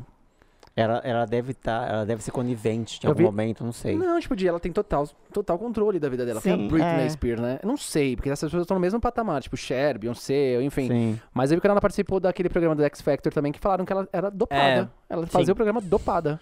Não, a, a Iggy Azalea também, né? Que elas gravaram aquela música Pretty Girls, se não me engano, em 2015. E ela, Ela também. mandou um beijo, viu, Anitta? A Iggy É. mandou Luz verde. Mas, é. E a, e a Iggy falou assim que. Ela, ela até falou assim: eu ainda estou sob contrato de. Como que é? Que não pode falar, esqueci o nome lá. Mas eu vou. Mas não tô nem aí, eu vou falar. E daí ela postou que, tipo, quando elas foram gravar o clipe, a, a Britney não podia nem escolher o que ela ia tomar. Tipo assim, ela queria tomar um refrigerante, e a equipe falou: não, você não pode tomar refrigerante, toma água, toma outra coisa. E, e Ai, ela gente. fala que, tipo, o. E o pai da Britney, não, não sei se foi o pai ou o empresário, enfim, alguém ali da equipe da Britney também tentou obrigar a Iggy Azalea a assinar o contrato é, sob pressão, assim, tipo, cinco minutos antes da performance ao vivo delas, o cara entra no camarim e fala, ou você assina ou você tá fora da performance. Tipo assim, três minutos antes, três minutos tá com a adrenalina lá em cima, já assina o que mandaram Sim. assinar. E, e daí eu fico pensando assim, quantas histórias que devem ter sobre a Britney, assim, Hum. quantas celebridades que já, já De devem ter bastidor, visto né? coisas. Porque nesse meio tempo, gente, ela já fez muita, muito show, muito clipe, muita participação. Quantos dançarinos já não passaram pelos shows? Quanta, quanta equipe de produção do show que já não deve ter visto um monte de coisa. E, e eu fico- e é muito louco que ninguém nunca falou nada. É que deve ser peixe muito grande. Então, É. é- essa é a questão. Imagina o tamanho do poder que esse homem deve ter na Pra indústria ninguém falar nada. para as maiores celebridades, Não se Cher, meterem. enfim, é Madonna, que com certeza sabe de alguma coisa. Ninguém fala nada, entendeu?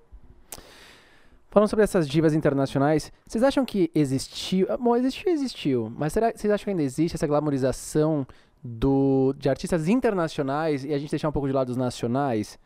Porque fala assim, de atores nacionais não existe, tipo, um. ó, né? Agora a gente fala de atores internacionais, meu Deus do céu.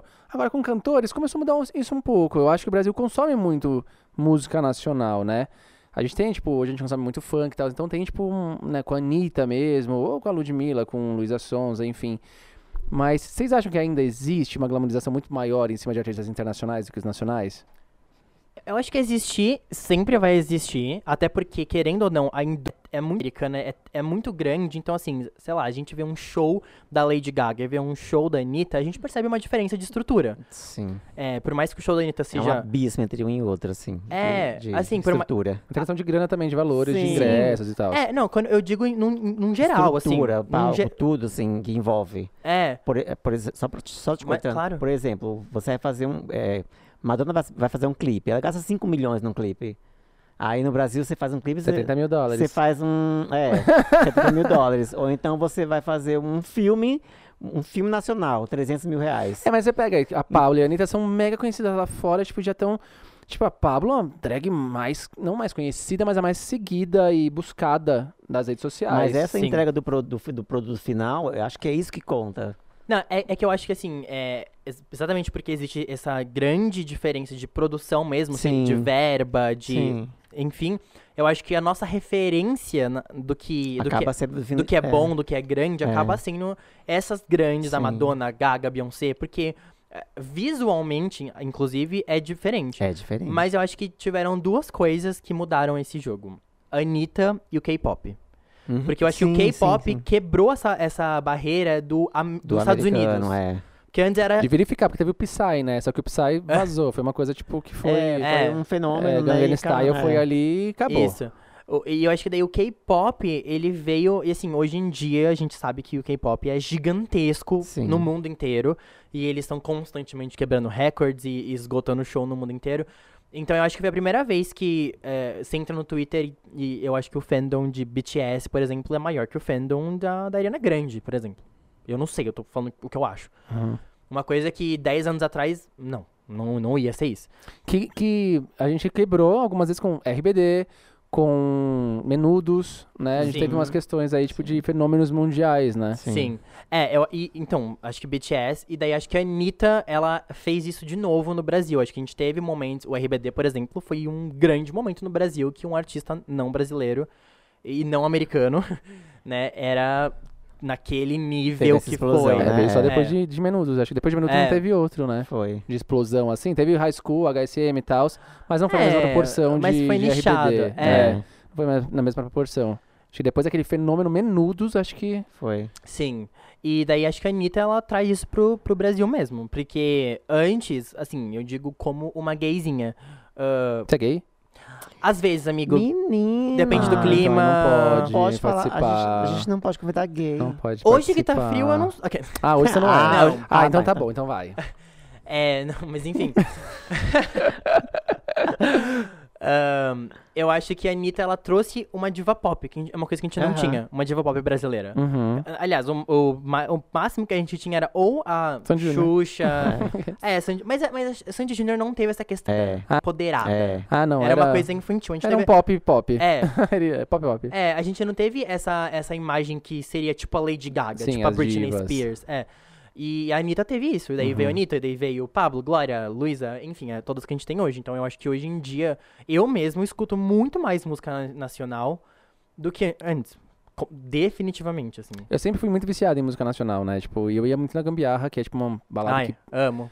predominantemente de músicas nacionais, então eu sou Uhum. muito apaixonado, mas eu tenho essa queda por as músicas latinas. Latinas. Claro, somos latinos também, mas eu digo música latina tipo de língua espanhola, né? De reiki, sim bandeira, cara, eu sou apaixonado. RBD, óbvio, né, gente? Se eu não falar. É, mas eu sou apaixonado, assim, eu fico escutando, escutando. E vários outros que estão surgindo, né? Tipo, Aham. ou surgindo pra gente, pelo menos. Eu acho muito incrível. É, é porque eu acho que antes houveram tentativas, por exemplo. Eu vou dar. Gente, é o único exemplo que vem na minha cabeça, tá? Mas é quando a. Daí tem gente que fala Vanessa. Vanessa. Ah, sim. fez o Shine It On. Stick it down. É. Que, que foi um momento que.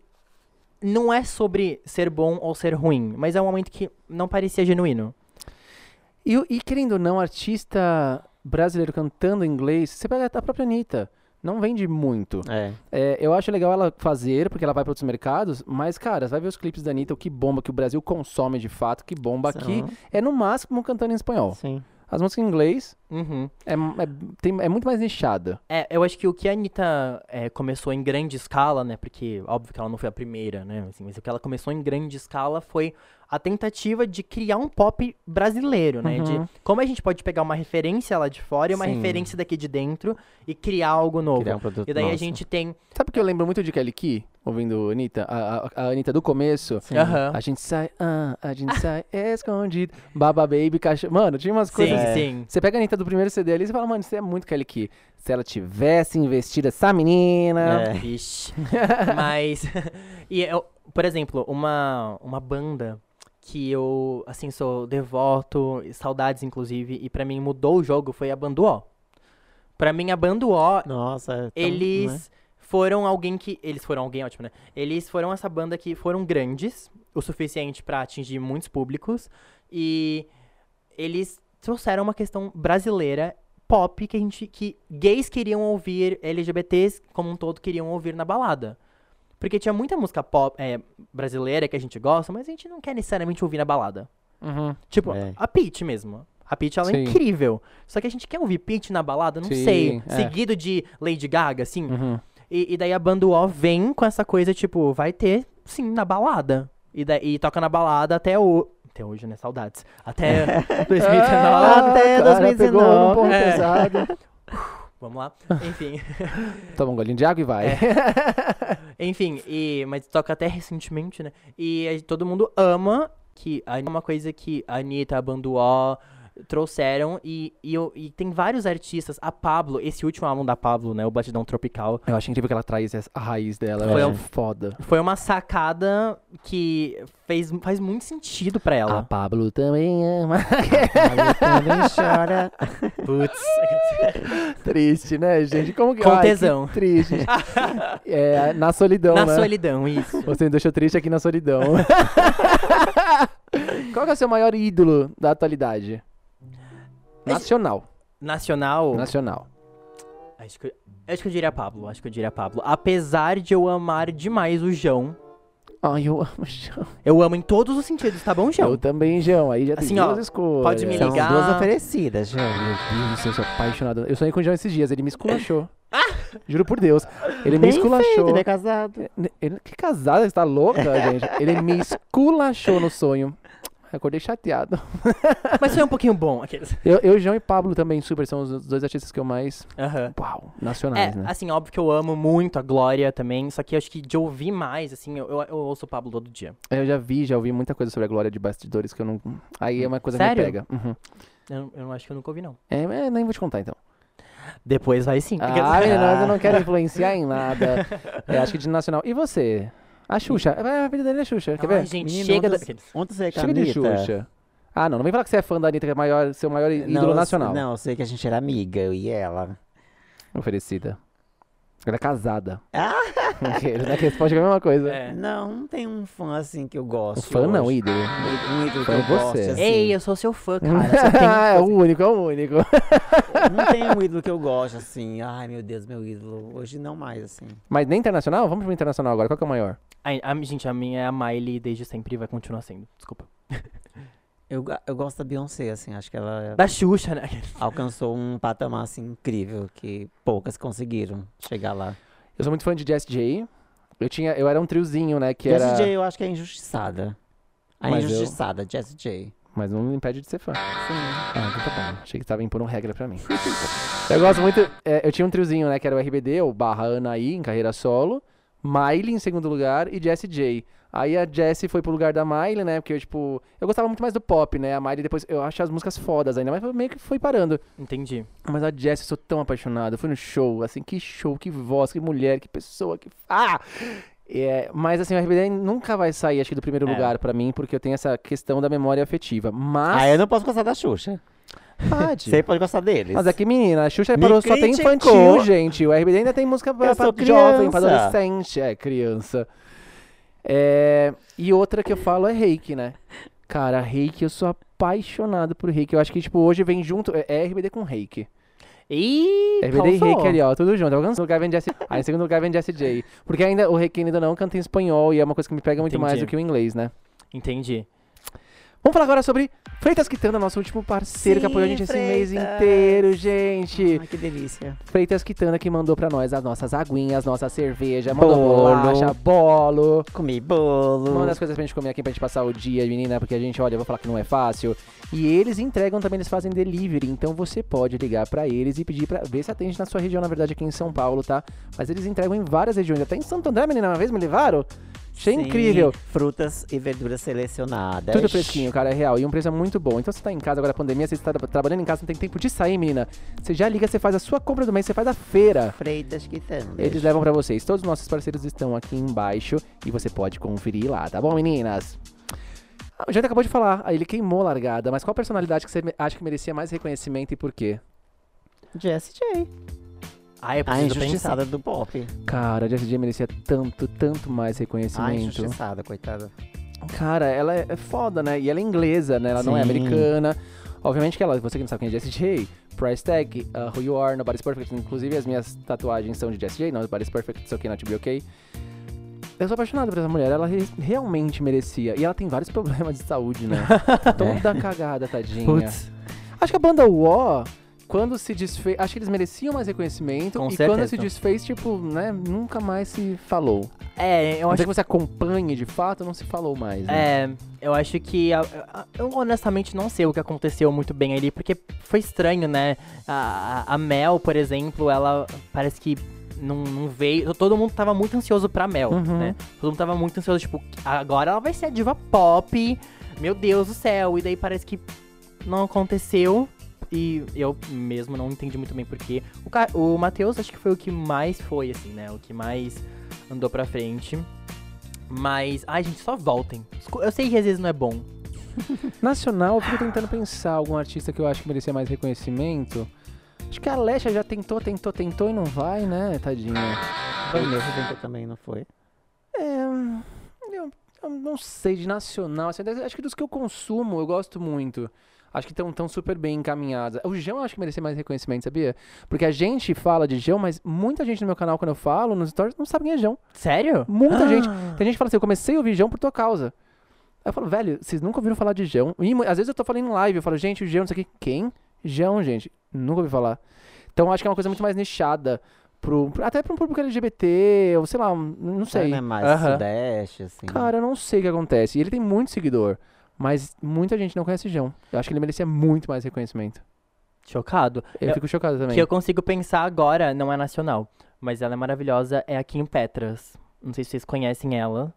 Ela canta um pop e ela é trans. Não é que Impossible? Ah, tá. Ai, bom, possible, sou garota. Sou... Não, mas a a Kim Petras ela é maravilhosa. E eu, eu, eu sinto um gostinho ali de que quando ela estourar, ela vai ser nível Gaga, no sentido. Eu ia falar da Gaga agora. Quando ela veio também, pessoa, eu lembro, alguém me falou assim, cara, essa menina ela vai estourar, ela vai ser É. nível Madonna. Olha aí. Porque ela tem uma, um apelo visual muito interessante. E você percebe que ela que, que tem, não é tipo um, um produtor por trás. Aham. Ela, ela tem muita opinião no que ela faz. E eu, e eu acho que ela tem uma. Ela, ai, sabe quando você vê a pessoa e você sabe? Que ela tem aquela aura de, de estrela, assim? Uhum. Ela é assim, recomendo, gente. Kim Petras. Maravilhosa.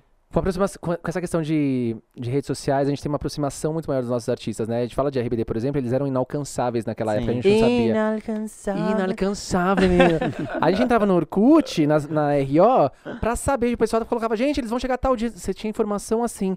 E você não sabia o que eles estavam fazendo, não tinha como se posicionar.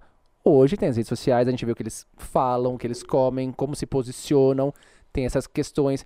Se vocês hoje, olhando daqui, vocês preferem essa coisa mais antiga, que é inalcançável, que você vê aquele artista no palco que é tipo uma coisa surreal, ou mais humanizada? Olha, eu, eu acho que eu prefiro mais humanizado. Principalmente, acho que você já teve essa experiência também, quando você é notado, né? É, teve um, acho que foi ano passado, acho que foi ano passado, que a Miley comentou em um vídeo meu. Caralho, que foda. E daí, assim, eu. Eu morri naquele dia. essa Caralho, essa é que a verdade. foda. Eu surtei aquele dia. Porque, gente, assim, ela sabe que eu existo, assim, é uma coisa muito fã, né? Uma coisa, meu Deus, ela viu minha cara. E. ah, então, acho, acho que esse- esses momentos, assim, o Christian também já comentou em um vídeo meu. ahn, que eu fiz sobre a live. E é, são momentos que eu fico assim, meu Deus do céu, é tipo, isso jamais seria possível antes, sabe? Sim. E eu acho que antes existia muito aquela ideia de. Enfim, é uma distância muito grande, né? E hoje em dia, vira e mexe, tem é, fãs sendo seguido pelos ídolos, o, o ídolo respondendo os fãs, fazendo live. Eu particularmente prefiro, assim, eu como fã prefiro. O meu lado racional concorda super, mas o meu lado emocional ama o que era, sabia? Porque é isso, tem essa problemática de você ouvir o que ele tem a dizer. Ah, é isso, é verdade. Aí isso, isso às vezes te pega, mas eu amo, tipo, eu amava. É, tá- claro que eu falo dessa época que eu venho falando, não, não me arrependi de ir atrás, correr atrás de RBD, mas eu amava vê-los no palco, aquela coisa inalcançável. E você falava, caramba, mano, tipo, ps, são eles, meu Deus, se você entrar. Eu lembro de quando fui no, no camarim da RBD e quando eu vi a, a Anai também, que fui no camarim dela, na, na turnê que ela fez pós-RBD, eu vi a luz em volta deles. Aquele negócio da aura que você falou, tipo, é Sei. real. Você olha, fica tudo em câmera lenta, porque é tão inalcançável que os seus, é, seus sentidos ficam diferentes. Você, tipo, começa a andar devagar, você começa a ver luz na pessoa. Isso era tão mágico. E tanto que eu lembro disso até hoje com a mesma empolgação. Uhum. Aí hoje, eu, tipo, que nem eu fui ver o Christian que eu fui entrevistar. Também o Christian nunca foi meu favorito, mas era um dos RBDs. E foi ok. Christian tava nervoso, que tava Christian, tava ali Martins, que era do Ruge, e o Matheus Carrilho também, da Aham. banda Wall. Então eram três pessoas que eu acompanhava. Mas assim, era mais humanizado. Então, por mais que eu fiquei nervoso, Entendi. foi fazer uma pergunta e depois eu fiquei mais de boas. Ah, a gente transou, aí normal. Alô. e Christian, você tá grávida, eu queria dizer. Vixe. E. Mas é- é- eu acho que eu prefiro pelo lado emocional o Entendi. que era. Mas tem uma outra questão que me faz preferir hoje em dia. Antes, a gente dependia muito da, da, da mídia, né? Da, Sim, dos Falar, né, tabloides. Da mídia. E, e tinha muita fake news e tinha muita coisa exagerada. E eu lembro que, nossa, antes, assim, sei lá, saiu. Mas hoje você não acha que também tem muita e, e inventada por muito mais gente? Eu, eu acho que sim, mas eu acho que é diferente. Porque É que hoje também tem outro lado de poder provar que não, Mas né? É. artista, você pode pegar o celular off, não é Sim, assim, hoje tem essa- esse É. outro lado mais fácil. Não, eu, eu acho que o, a mídia ganhou um é, perdeu um poder, né? Tanto que, assim, antes, Sim. paparazzi era uma coisa que dava muito dinheiro. Hoje em dia, paparazzi Qualquer um é paparazzi. Não, É. qualquer um, qualquer um é. E dois, assim, ai, uma foto da, da Lady Gaga. A Lady Gaga posta foto ontem de pijama na cama. Sim. Tipo assim, É. uma foto dela não vale tanto assim, a menos que for uma foto, sei lá, dela caindo. A Lady Di, que não podia andar na rua. É. Tem É. esse lado muito bom. É o que eu falo, o lado racional é total É. perfeito hoje em dia. É. Perfeito. É, é, não, perfeito não é. É. Mas, e, e daí eu, eu lembro, e como fã, eu, eu lembro que antes, assim, sei lá, saiu uma notícia da Miley, de qualquer site, eu já ficava desesperado, meu Deus do céu, o que vai acontecer com ela e tal. E hoje em dia. Os fãs acabam tendo informação antes dos portais. Pois é, é, não é uma coisa tão grande assim, sabe? Não é uma coisa que a mídia faz tudo parecer, meu Deus, um escândalo. E, e hoje em dia é tipo, ah, tá bom, a pessoa posta, sei lá, sei lá a- o artista posta uma foto fumando, ninguém liga. Antes era, meu Deus, fulano É. foi visto fumando, o que que era aquele... E daí virava um escândalo, passava na TV, passava... Sim. E hoje em dia, tipo, todo mundo faz isso, assim, sabe? É, é muito mais democrático, né? Eu É. gosto dessa É. democracia. Só me pega mesmo esse lado Disney. Mas você realmente perdeu essa, essa. Pros seus ídolos, assim, você perdeu essa coisa de. Porque eu acho que se eu é, fosse num show ouvisse a Miley, eu ia É, ter a não, mesma não, reação. não, não é que eu perdi isso. Que nem eu falei, eu vi o Christian, fiquei nervoso, tremi.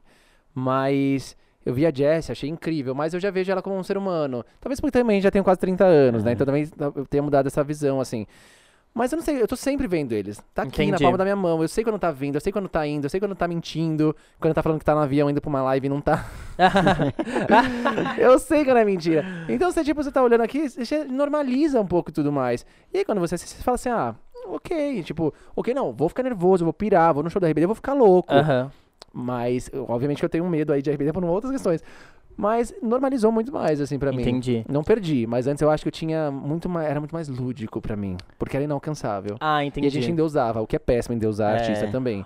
É péssimo. Não, é, isso foi uma coisa que eu perdi. Primeiro, porque acho que a gente cresce, a gente vai perdendo naturalmente, assim, quando você é adolescente, né? Aquela pessoa é Deus, assim, né? Mas eu acho que eu, eu também perdi, porque, como eu disse, eu trabalhei então moda.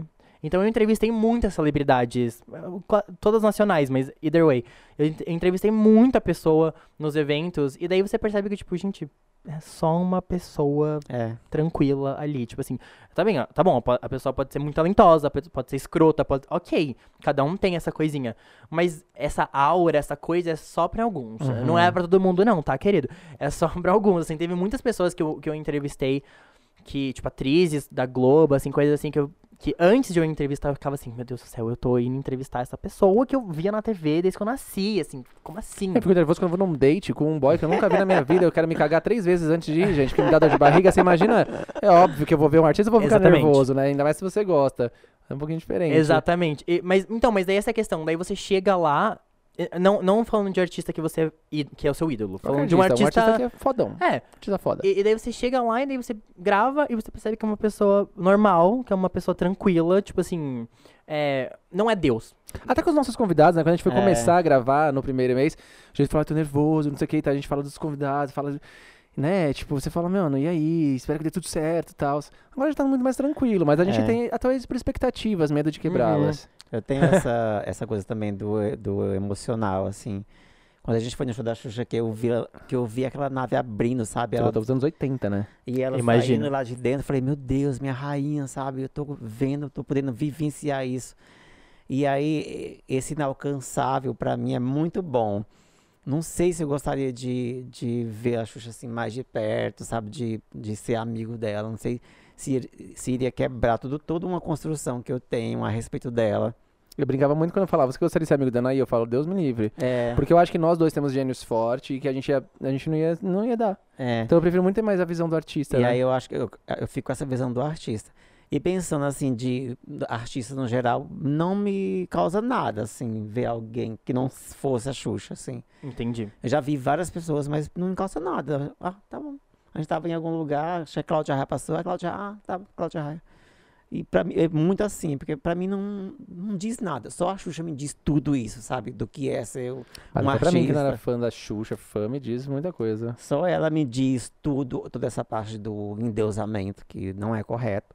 Mas eu já vi- eu vivi isso e ainda vivo, porque eu nunca encontrei com ela, nunca cheguei perto e abracei, nunca tive essa, essa sensação, sabe? E resgata de- uma parte da nossa infância que era muito gostosa, né? Então acho que Sim. também tem essa da memória afetiva pessoal também, de você lembrar uma outra Sim, época, acho que é. te traz coisas, né? É. Com certeza. Nossa, é. Toda vez que eu vou reassistir algum filme, alguma coisa assim, vem muito é, essa sensação. Eu parece que você volta pro lugar, né? Parece que você Sim. tá ali quando aquilo era a sua vida, assim, sabe? Assistir aquele filme era, o seu a sua tarefa do dia, assim, era assistir um Sim. filme, era brincar, era então é uma coisa que é muito, ai, é muito emocional, assim, é uma coisa Sim. muito, é muito difícil de desapegar. Desintoxica... A gente teve uma É. desintoxicação no ano passado de, de shows, né? Tipo, de artistas no geral. Muitos pararam de Sim, gravar, ou quando assim. gravou um, lançou uma coisa ou outra ali. Como é que tá pra vocês? Vocês estão em- empolgados com volta de show? Vocês. ah, como é que tá lidando com esse negócio de, dos artistas favoritos de repente não tá lançando mais tanta coisa? Os meus eu posso falar que ano passado foi incrível, né? o RBD voltou em 2020 e fez live, menina, lançou música nova, tipo, quem que vai. Mas eu quero saber mais de vocês, assim. Eu sei que também você gosta de RBD, mas a Miley. A Miley lançou muita coisa A Ma- também. é, a Miley lançou, Lançou muita coisa mas boa. a gente teve, por exemplo, a Gaga que lançou e desapareceu, né? Que ela ia fazer uma turnê pro, pro Cromática, né, pro álbum, e daí ela basicamente foi gravar um filme e está desaparecida. Desde, assim, desaparecida, né, de não Sim, lançar não nada. Mas É. A polícia já foi atrás? Não. A Gaga tá desaparecida ninguém fez nada, É. gente. E a Britney tá lá. O que tá acontecendo, Pois é. gente? Não, mas a, eu não sei se eu senti muito isso, sabia, amigo? Porque Ah, o peso é, de, tipo, de não ter nada? É, eu acho que assim, é. Faz falta em show, eu amo em show. Eu amo, amo. Sempre fui em muitos shows. Então eu amo. Você lembra o último que você foi? Foi do João. Eu também. Qual? O do DVD de São Paulo? É. Eu tava lá. Mentira! Cara, o próximo a gente vai junto. Vamos. Nossa, eu chorei naquele show. Eu chorei, eu fui sozinho. Eu, tomava... Ela, ela, ela conversava com a bebida. eu fui com a minha bebida sozinha, que eu Conversava chorava. Eu erguia assim e chorava. Não, eu fui com uma amiga, mas é uma amiga que também é muito fã do João. E daí ficou os dois. É, é, se eu não me engano, eu tinha acabado de terminar com o meu ex. E ela tava num momento intenso, assim, também com a namorada dela. Então a gente tava assim. Ai. Ah, não, esse não foi o meu último, não. O meu último do show do, do João foi o Bloco dos Corações Partidos, que foi em março do ano passado. Foi Tá. o carnaval. Ah, eu Mas não eu fui nesse aí nesse. também. No, no carnaval eu fiz. Eu nem lembro o que eu fiz no carnaval, mas. Ai, tanto tempo, né, menina? É, pra mim, parece que o carnaval foi semana passada e parece que foi há 10 anos, ao mesmo tempo, assim. É uma loucura. Mas você ama show. Amo. Nossa, eu já fui. O primeiro show que eu fui foi da Sandy Jr. Foi o último show da carreira deles, né? Antes da volta. Ah, eu fui nesse show e foi super aleatório. Eu ganhei o ingresso de um amigo. Eu não pretendia ir. Fui no show da, nos dois shows da Miley. Fui no show do Ozzy Osbourne. Tá bom? Por causa do meu pai. RBD. Ah, não, RBD você não foi. Nunca foi. Mas eu conheci eles, tá bom? Não, eu não juro que eu não perguntei na maldade. É que pra mim é super você foi, que eu sei que você foi também. Não, mas isso foi. Eu, eu queria. Eu, qual foi? Anaí, você não foi nenhum deles. É... Sabe por que eu não fui? Quando o RBD se separou, eu, eu ta... primeiro que eu tava numa era muito Disney. Eu tava numa era assim, High School Musical, Hannah Montana. Eu tava muito focado na Disney. Que era a melhor época da Disney. É, foi os Nossa. anos de ouro da Disney, assim, do Disney Channel. Então eu tava, eu não tava tão apegado, tipo assim, a última era, o último álbum do RBD eu não peguei muito. Eu, eu, eu assistia de longe, assim, sabe? Uhum. É, e daí eu lembro que quando eles separaram, por mais que eu não tava acompanhando, doeu em mim. Acho que doeu em todo mundo que era fã, né?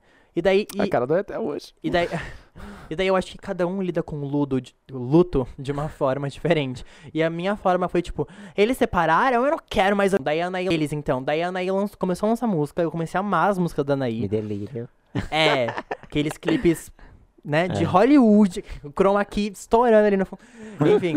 E, e Não, na- mas ele é bom, gente, mas É. Menoptisa. não, é, não dá. Esse, Menoptisa não dá. Não dá. E as prévias eram tão boas, os teasers. ai, Eu, nossa, vem aí, quando veio.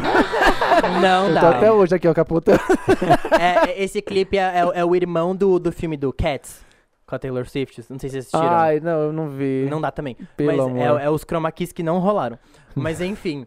É, e, e na MTV, saudades, passava muitos clipes, né? Da Dulce. Sim. Passava muito. Mas, e eu tinha, eu gostava, mas eu tinha uma. Um, um rancor, assim mesmo, Aham. sabe? Eu tinha uma coisa.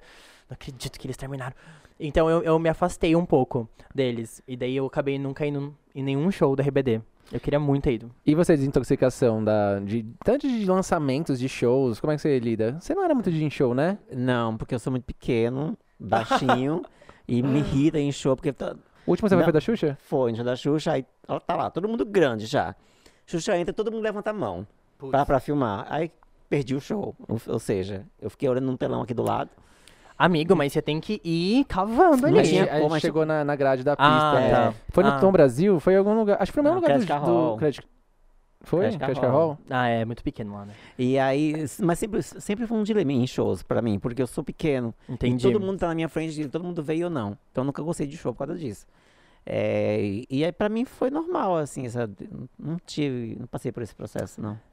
É, eu, eu não senti tanta falta não, porque é isso. Eu, eu, aprendi a gostar de reiki ano passado, então eu aprendi a consumir artistas novos.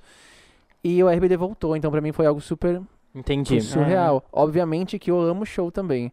E não, tem, não vai pra balada, não vai pra show. né? Eu sinto essa falta. Sim. É, mas aí, os, os últimos shows, esses dois do João e da Pablo, foram os últimos que eu fui, assim. Os do João foram incríveis. Da Pablo eu gostei mais ou menos.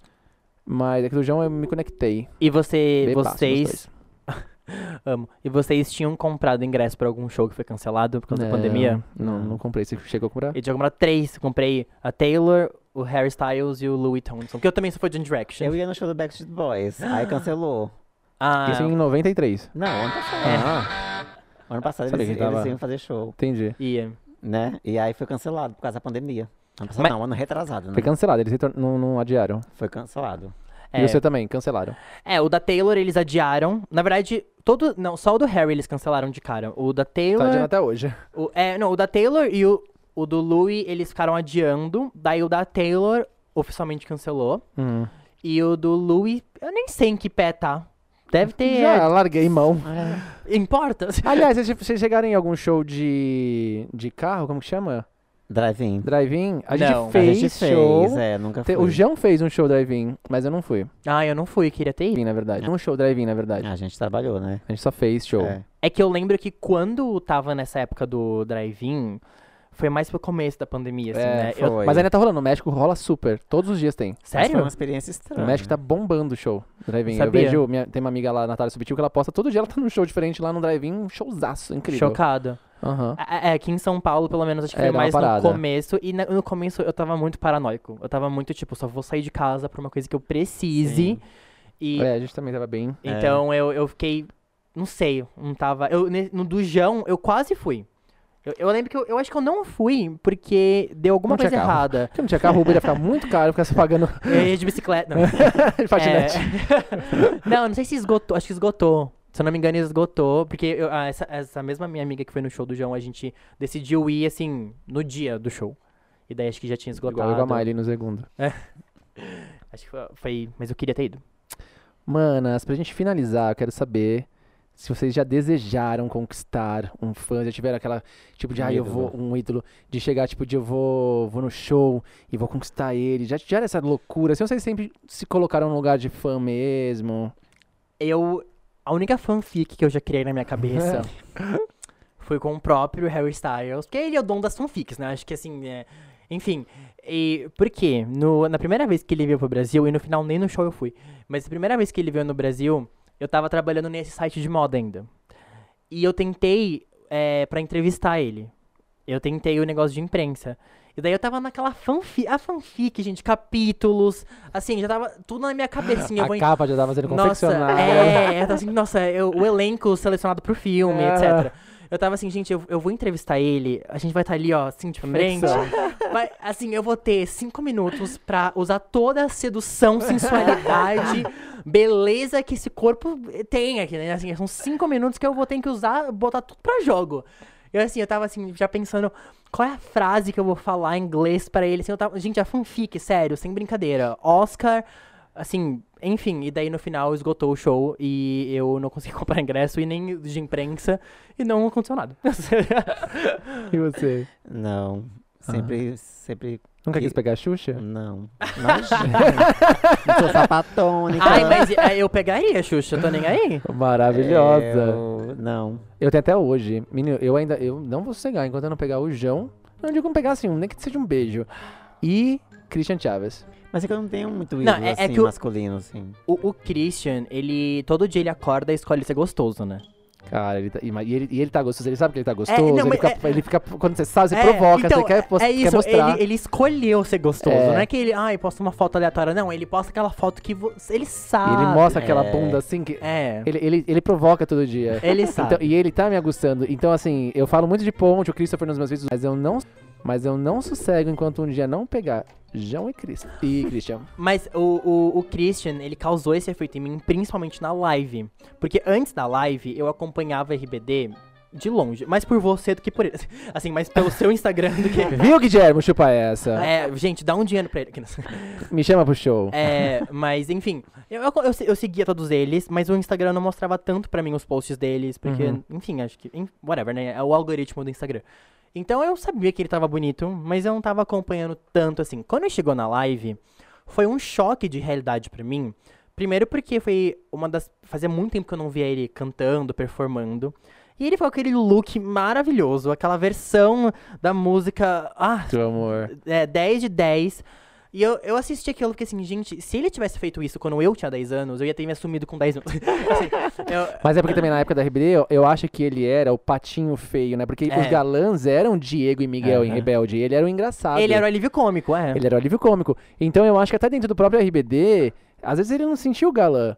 Porque Aham. o galã era Ponte Christopher, né? Ah, e ainda tinha a questão de sexualidade e tudo mais. Hoje em dia, esse jogo virou. É, ele é lindo. Ah, esse jogo virou. Ele tá com corpo, ele tá bem, tá cantando melhor ainda, atuando pra caramba. Hoje ele. Uh. O jogo virou, não é mesmo? E ele tem um, um, não sei se é ele ou alguém da equipe dele, mas um senso de estilo. Muito bom. Todos eles, na verdade, né? Porque a RBD. uh, Eles estão todos lindos. a, a parte fashion de RBD, ela Para é. no ponte. Ó, louco. que amo ponte, meu favorito, mas é complicado. é, ti- tivemos looks hum, interessantes. É, na época de RBD, mas agora, menino. Não, agora foi tudo. Estão todos em dando nome, entregando. Pois é, Estão não, entregando. Essa live foi assim. Entregaram. E entregaram o foi. figurino. Foi. Tanto que é, o- eu não ia fazer nada sobre, porque eu não costumo falar sobre RBD nas minhas redes sociais. Só que quando eu vi, eu falei, eu preciso fazer um vídeo sobre o Christian, falando sobre essa questão LGBT, como ele não podia se assumir na época. E que, primeiro falando que assim, se ele tivesse se assumido na época, ia ter sido uma outra coisa. RBD ia ser uma outra coisa pra mim. Sim.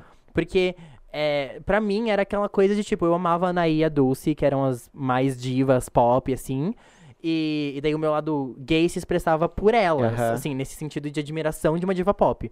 Mas se ele fosse assumido na época... É, ele, É. ele foi assumido. Assumiram ele, É. né? Mas mesmo assim era uma época que, tipo, não era uma questão de orgulho. Não era legal. De- é, É. dele falar. que- Obviamente que eles pregavam isso, tipo, viva o amor, obrigado por tanto amor, por É. me aceitar como eu sou.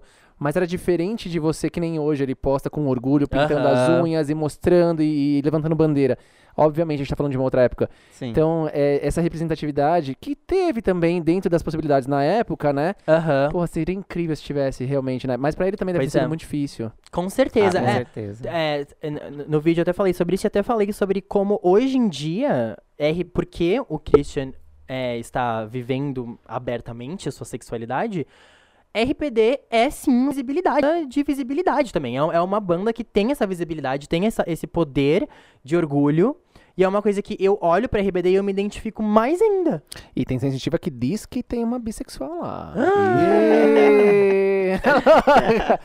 e... Mas é sensitiva, gente. Isso aí não é nem voz da minha cabeça, não. É só gente que joga. Não é nem Matheus Tarô, não. Eu pensei nele. não, não foi Matheus, não. Eu vi na internet. Alguma sensitiva falou que ia ter rolar caso aí, acho que da Maite, dela ser bissexual. Mas também jogou na internet, foda-se, nada a ver. Não sei também. Às Tá. vezes nada a ver também, tá tudo certo. Tudo ótimo, adoramos. Vixe. Mas enfim. Manas, nosso tempo já esgotou. fim. Chegamos ao fim, uma hora e meia, um pouquinho mais até. Amigo, eu queria falar que isso acho que foi o mais próximo que eu tive de uma conversa de bar. Ai, Essa é, pandemia. depois de tanto tempo, É, meu Deus. então, assim, eu tô muito feliz. assim, Estou muito Cara, realizado com essa mas conversa. ó, logo mais, se Deus quiser, já estamos vacinados com as rua, duas doses, é. estamos indo pra show de RBD, estamos voltando com tudo, vamos organizar que vai todo mundo junto pra esse show, hein? Nossa. Ninguém solta a mão de ninguém, a gente vai tudo junto. Cara, obrigado, Dani, por ter Obrigado. aceito vir aqui pra falar com a gente, dispor do seu tempo, de sair em meio a uma pandemia pra vir aqui falar com a gente. Obviamente que a gente passa alquinho, a gente tá tomando os cuidados, gente. Sim. É, mas, mas a gente tá se expondo, né, de alguma forma. Mas, então, mesmo com todos os cuidados, obrigado por você ter vindo aqui falar com a gente. Obrigado Foi incrível. E mostrar esse seu lado também, de todo esse seu conhecimento, que agregou pra caramba. Tenho certeza que a gente não ia conseguir Sim. falar tanta, tão bem assim. Quais projetos? Tem projeto pra agora? Não tá? Como que você tá em relação ao Instagram, YouTube? Então, gente, tem um canal no YouTube. É tudo meu nome, tá? Daniel Beoni. Tem um canal no YouTube, tem um TikTok, tem um Instagram, onde eu posto muito sobre os anos 2000, sobre a Disney, sobre todas essas, essas coisas que a gente chama de nostalgia.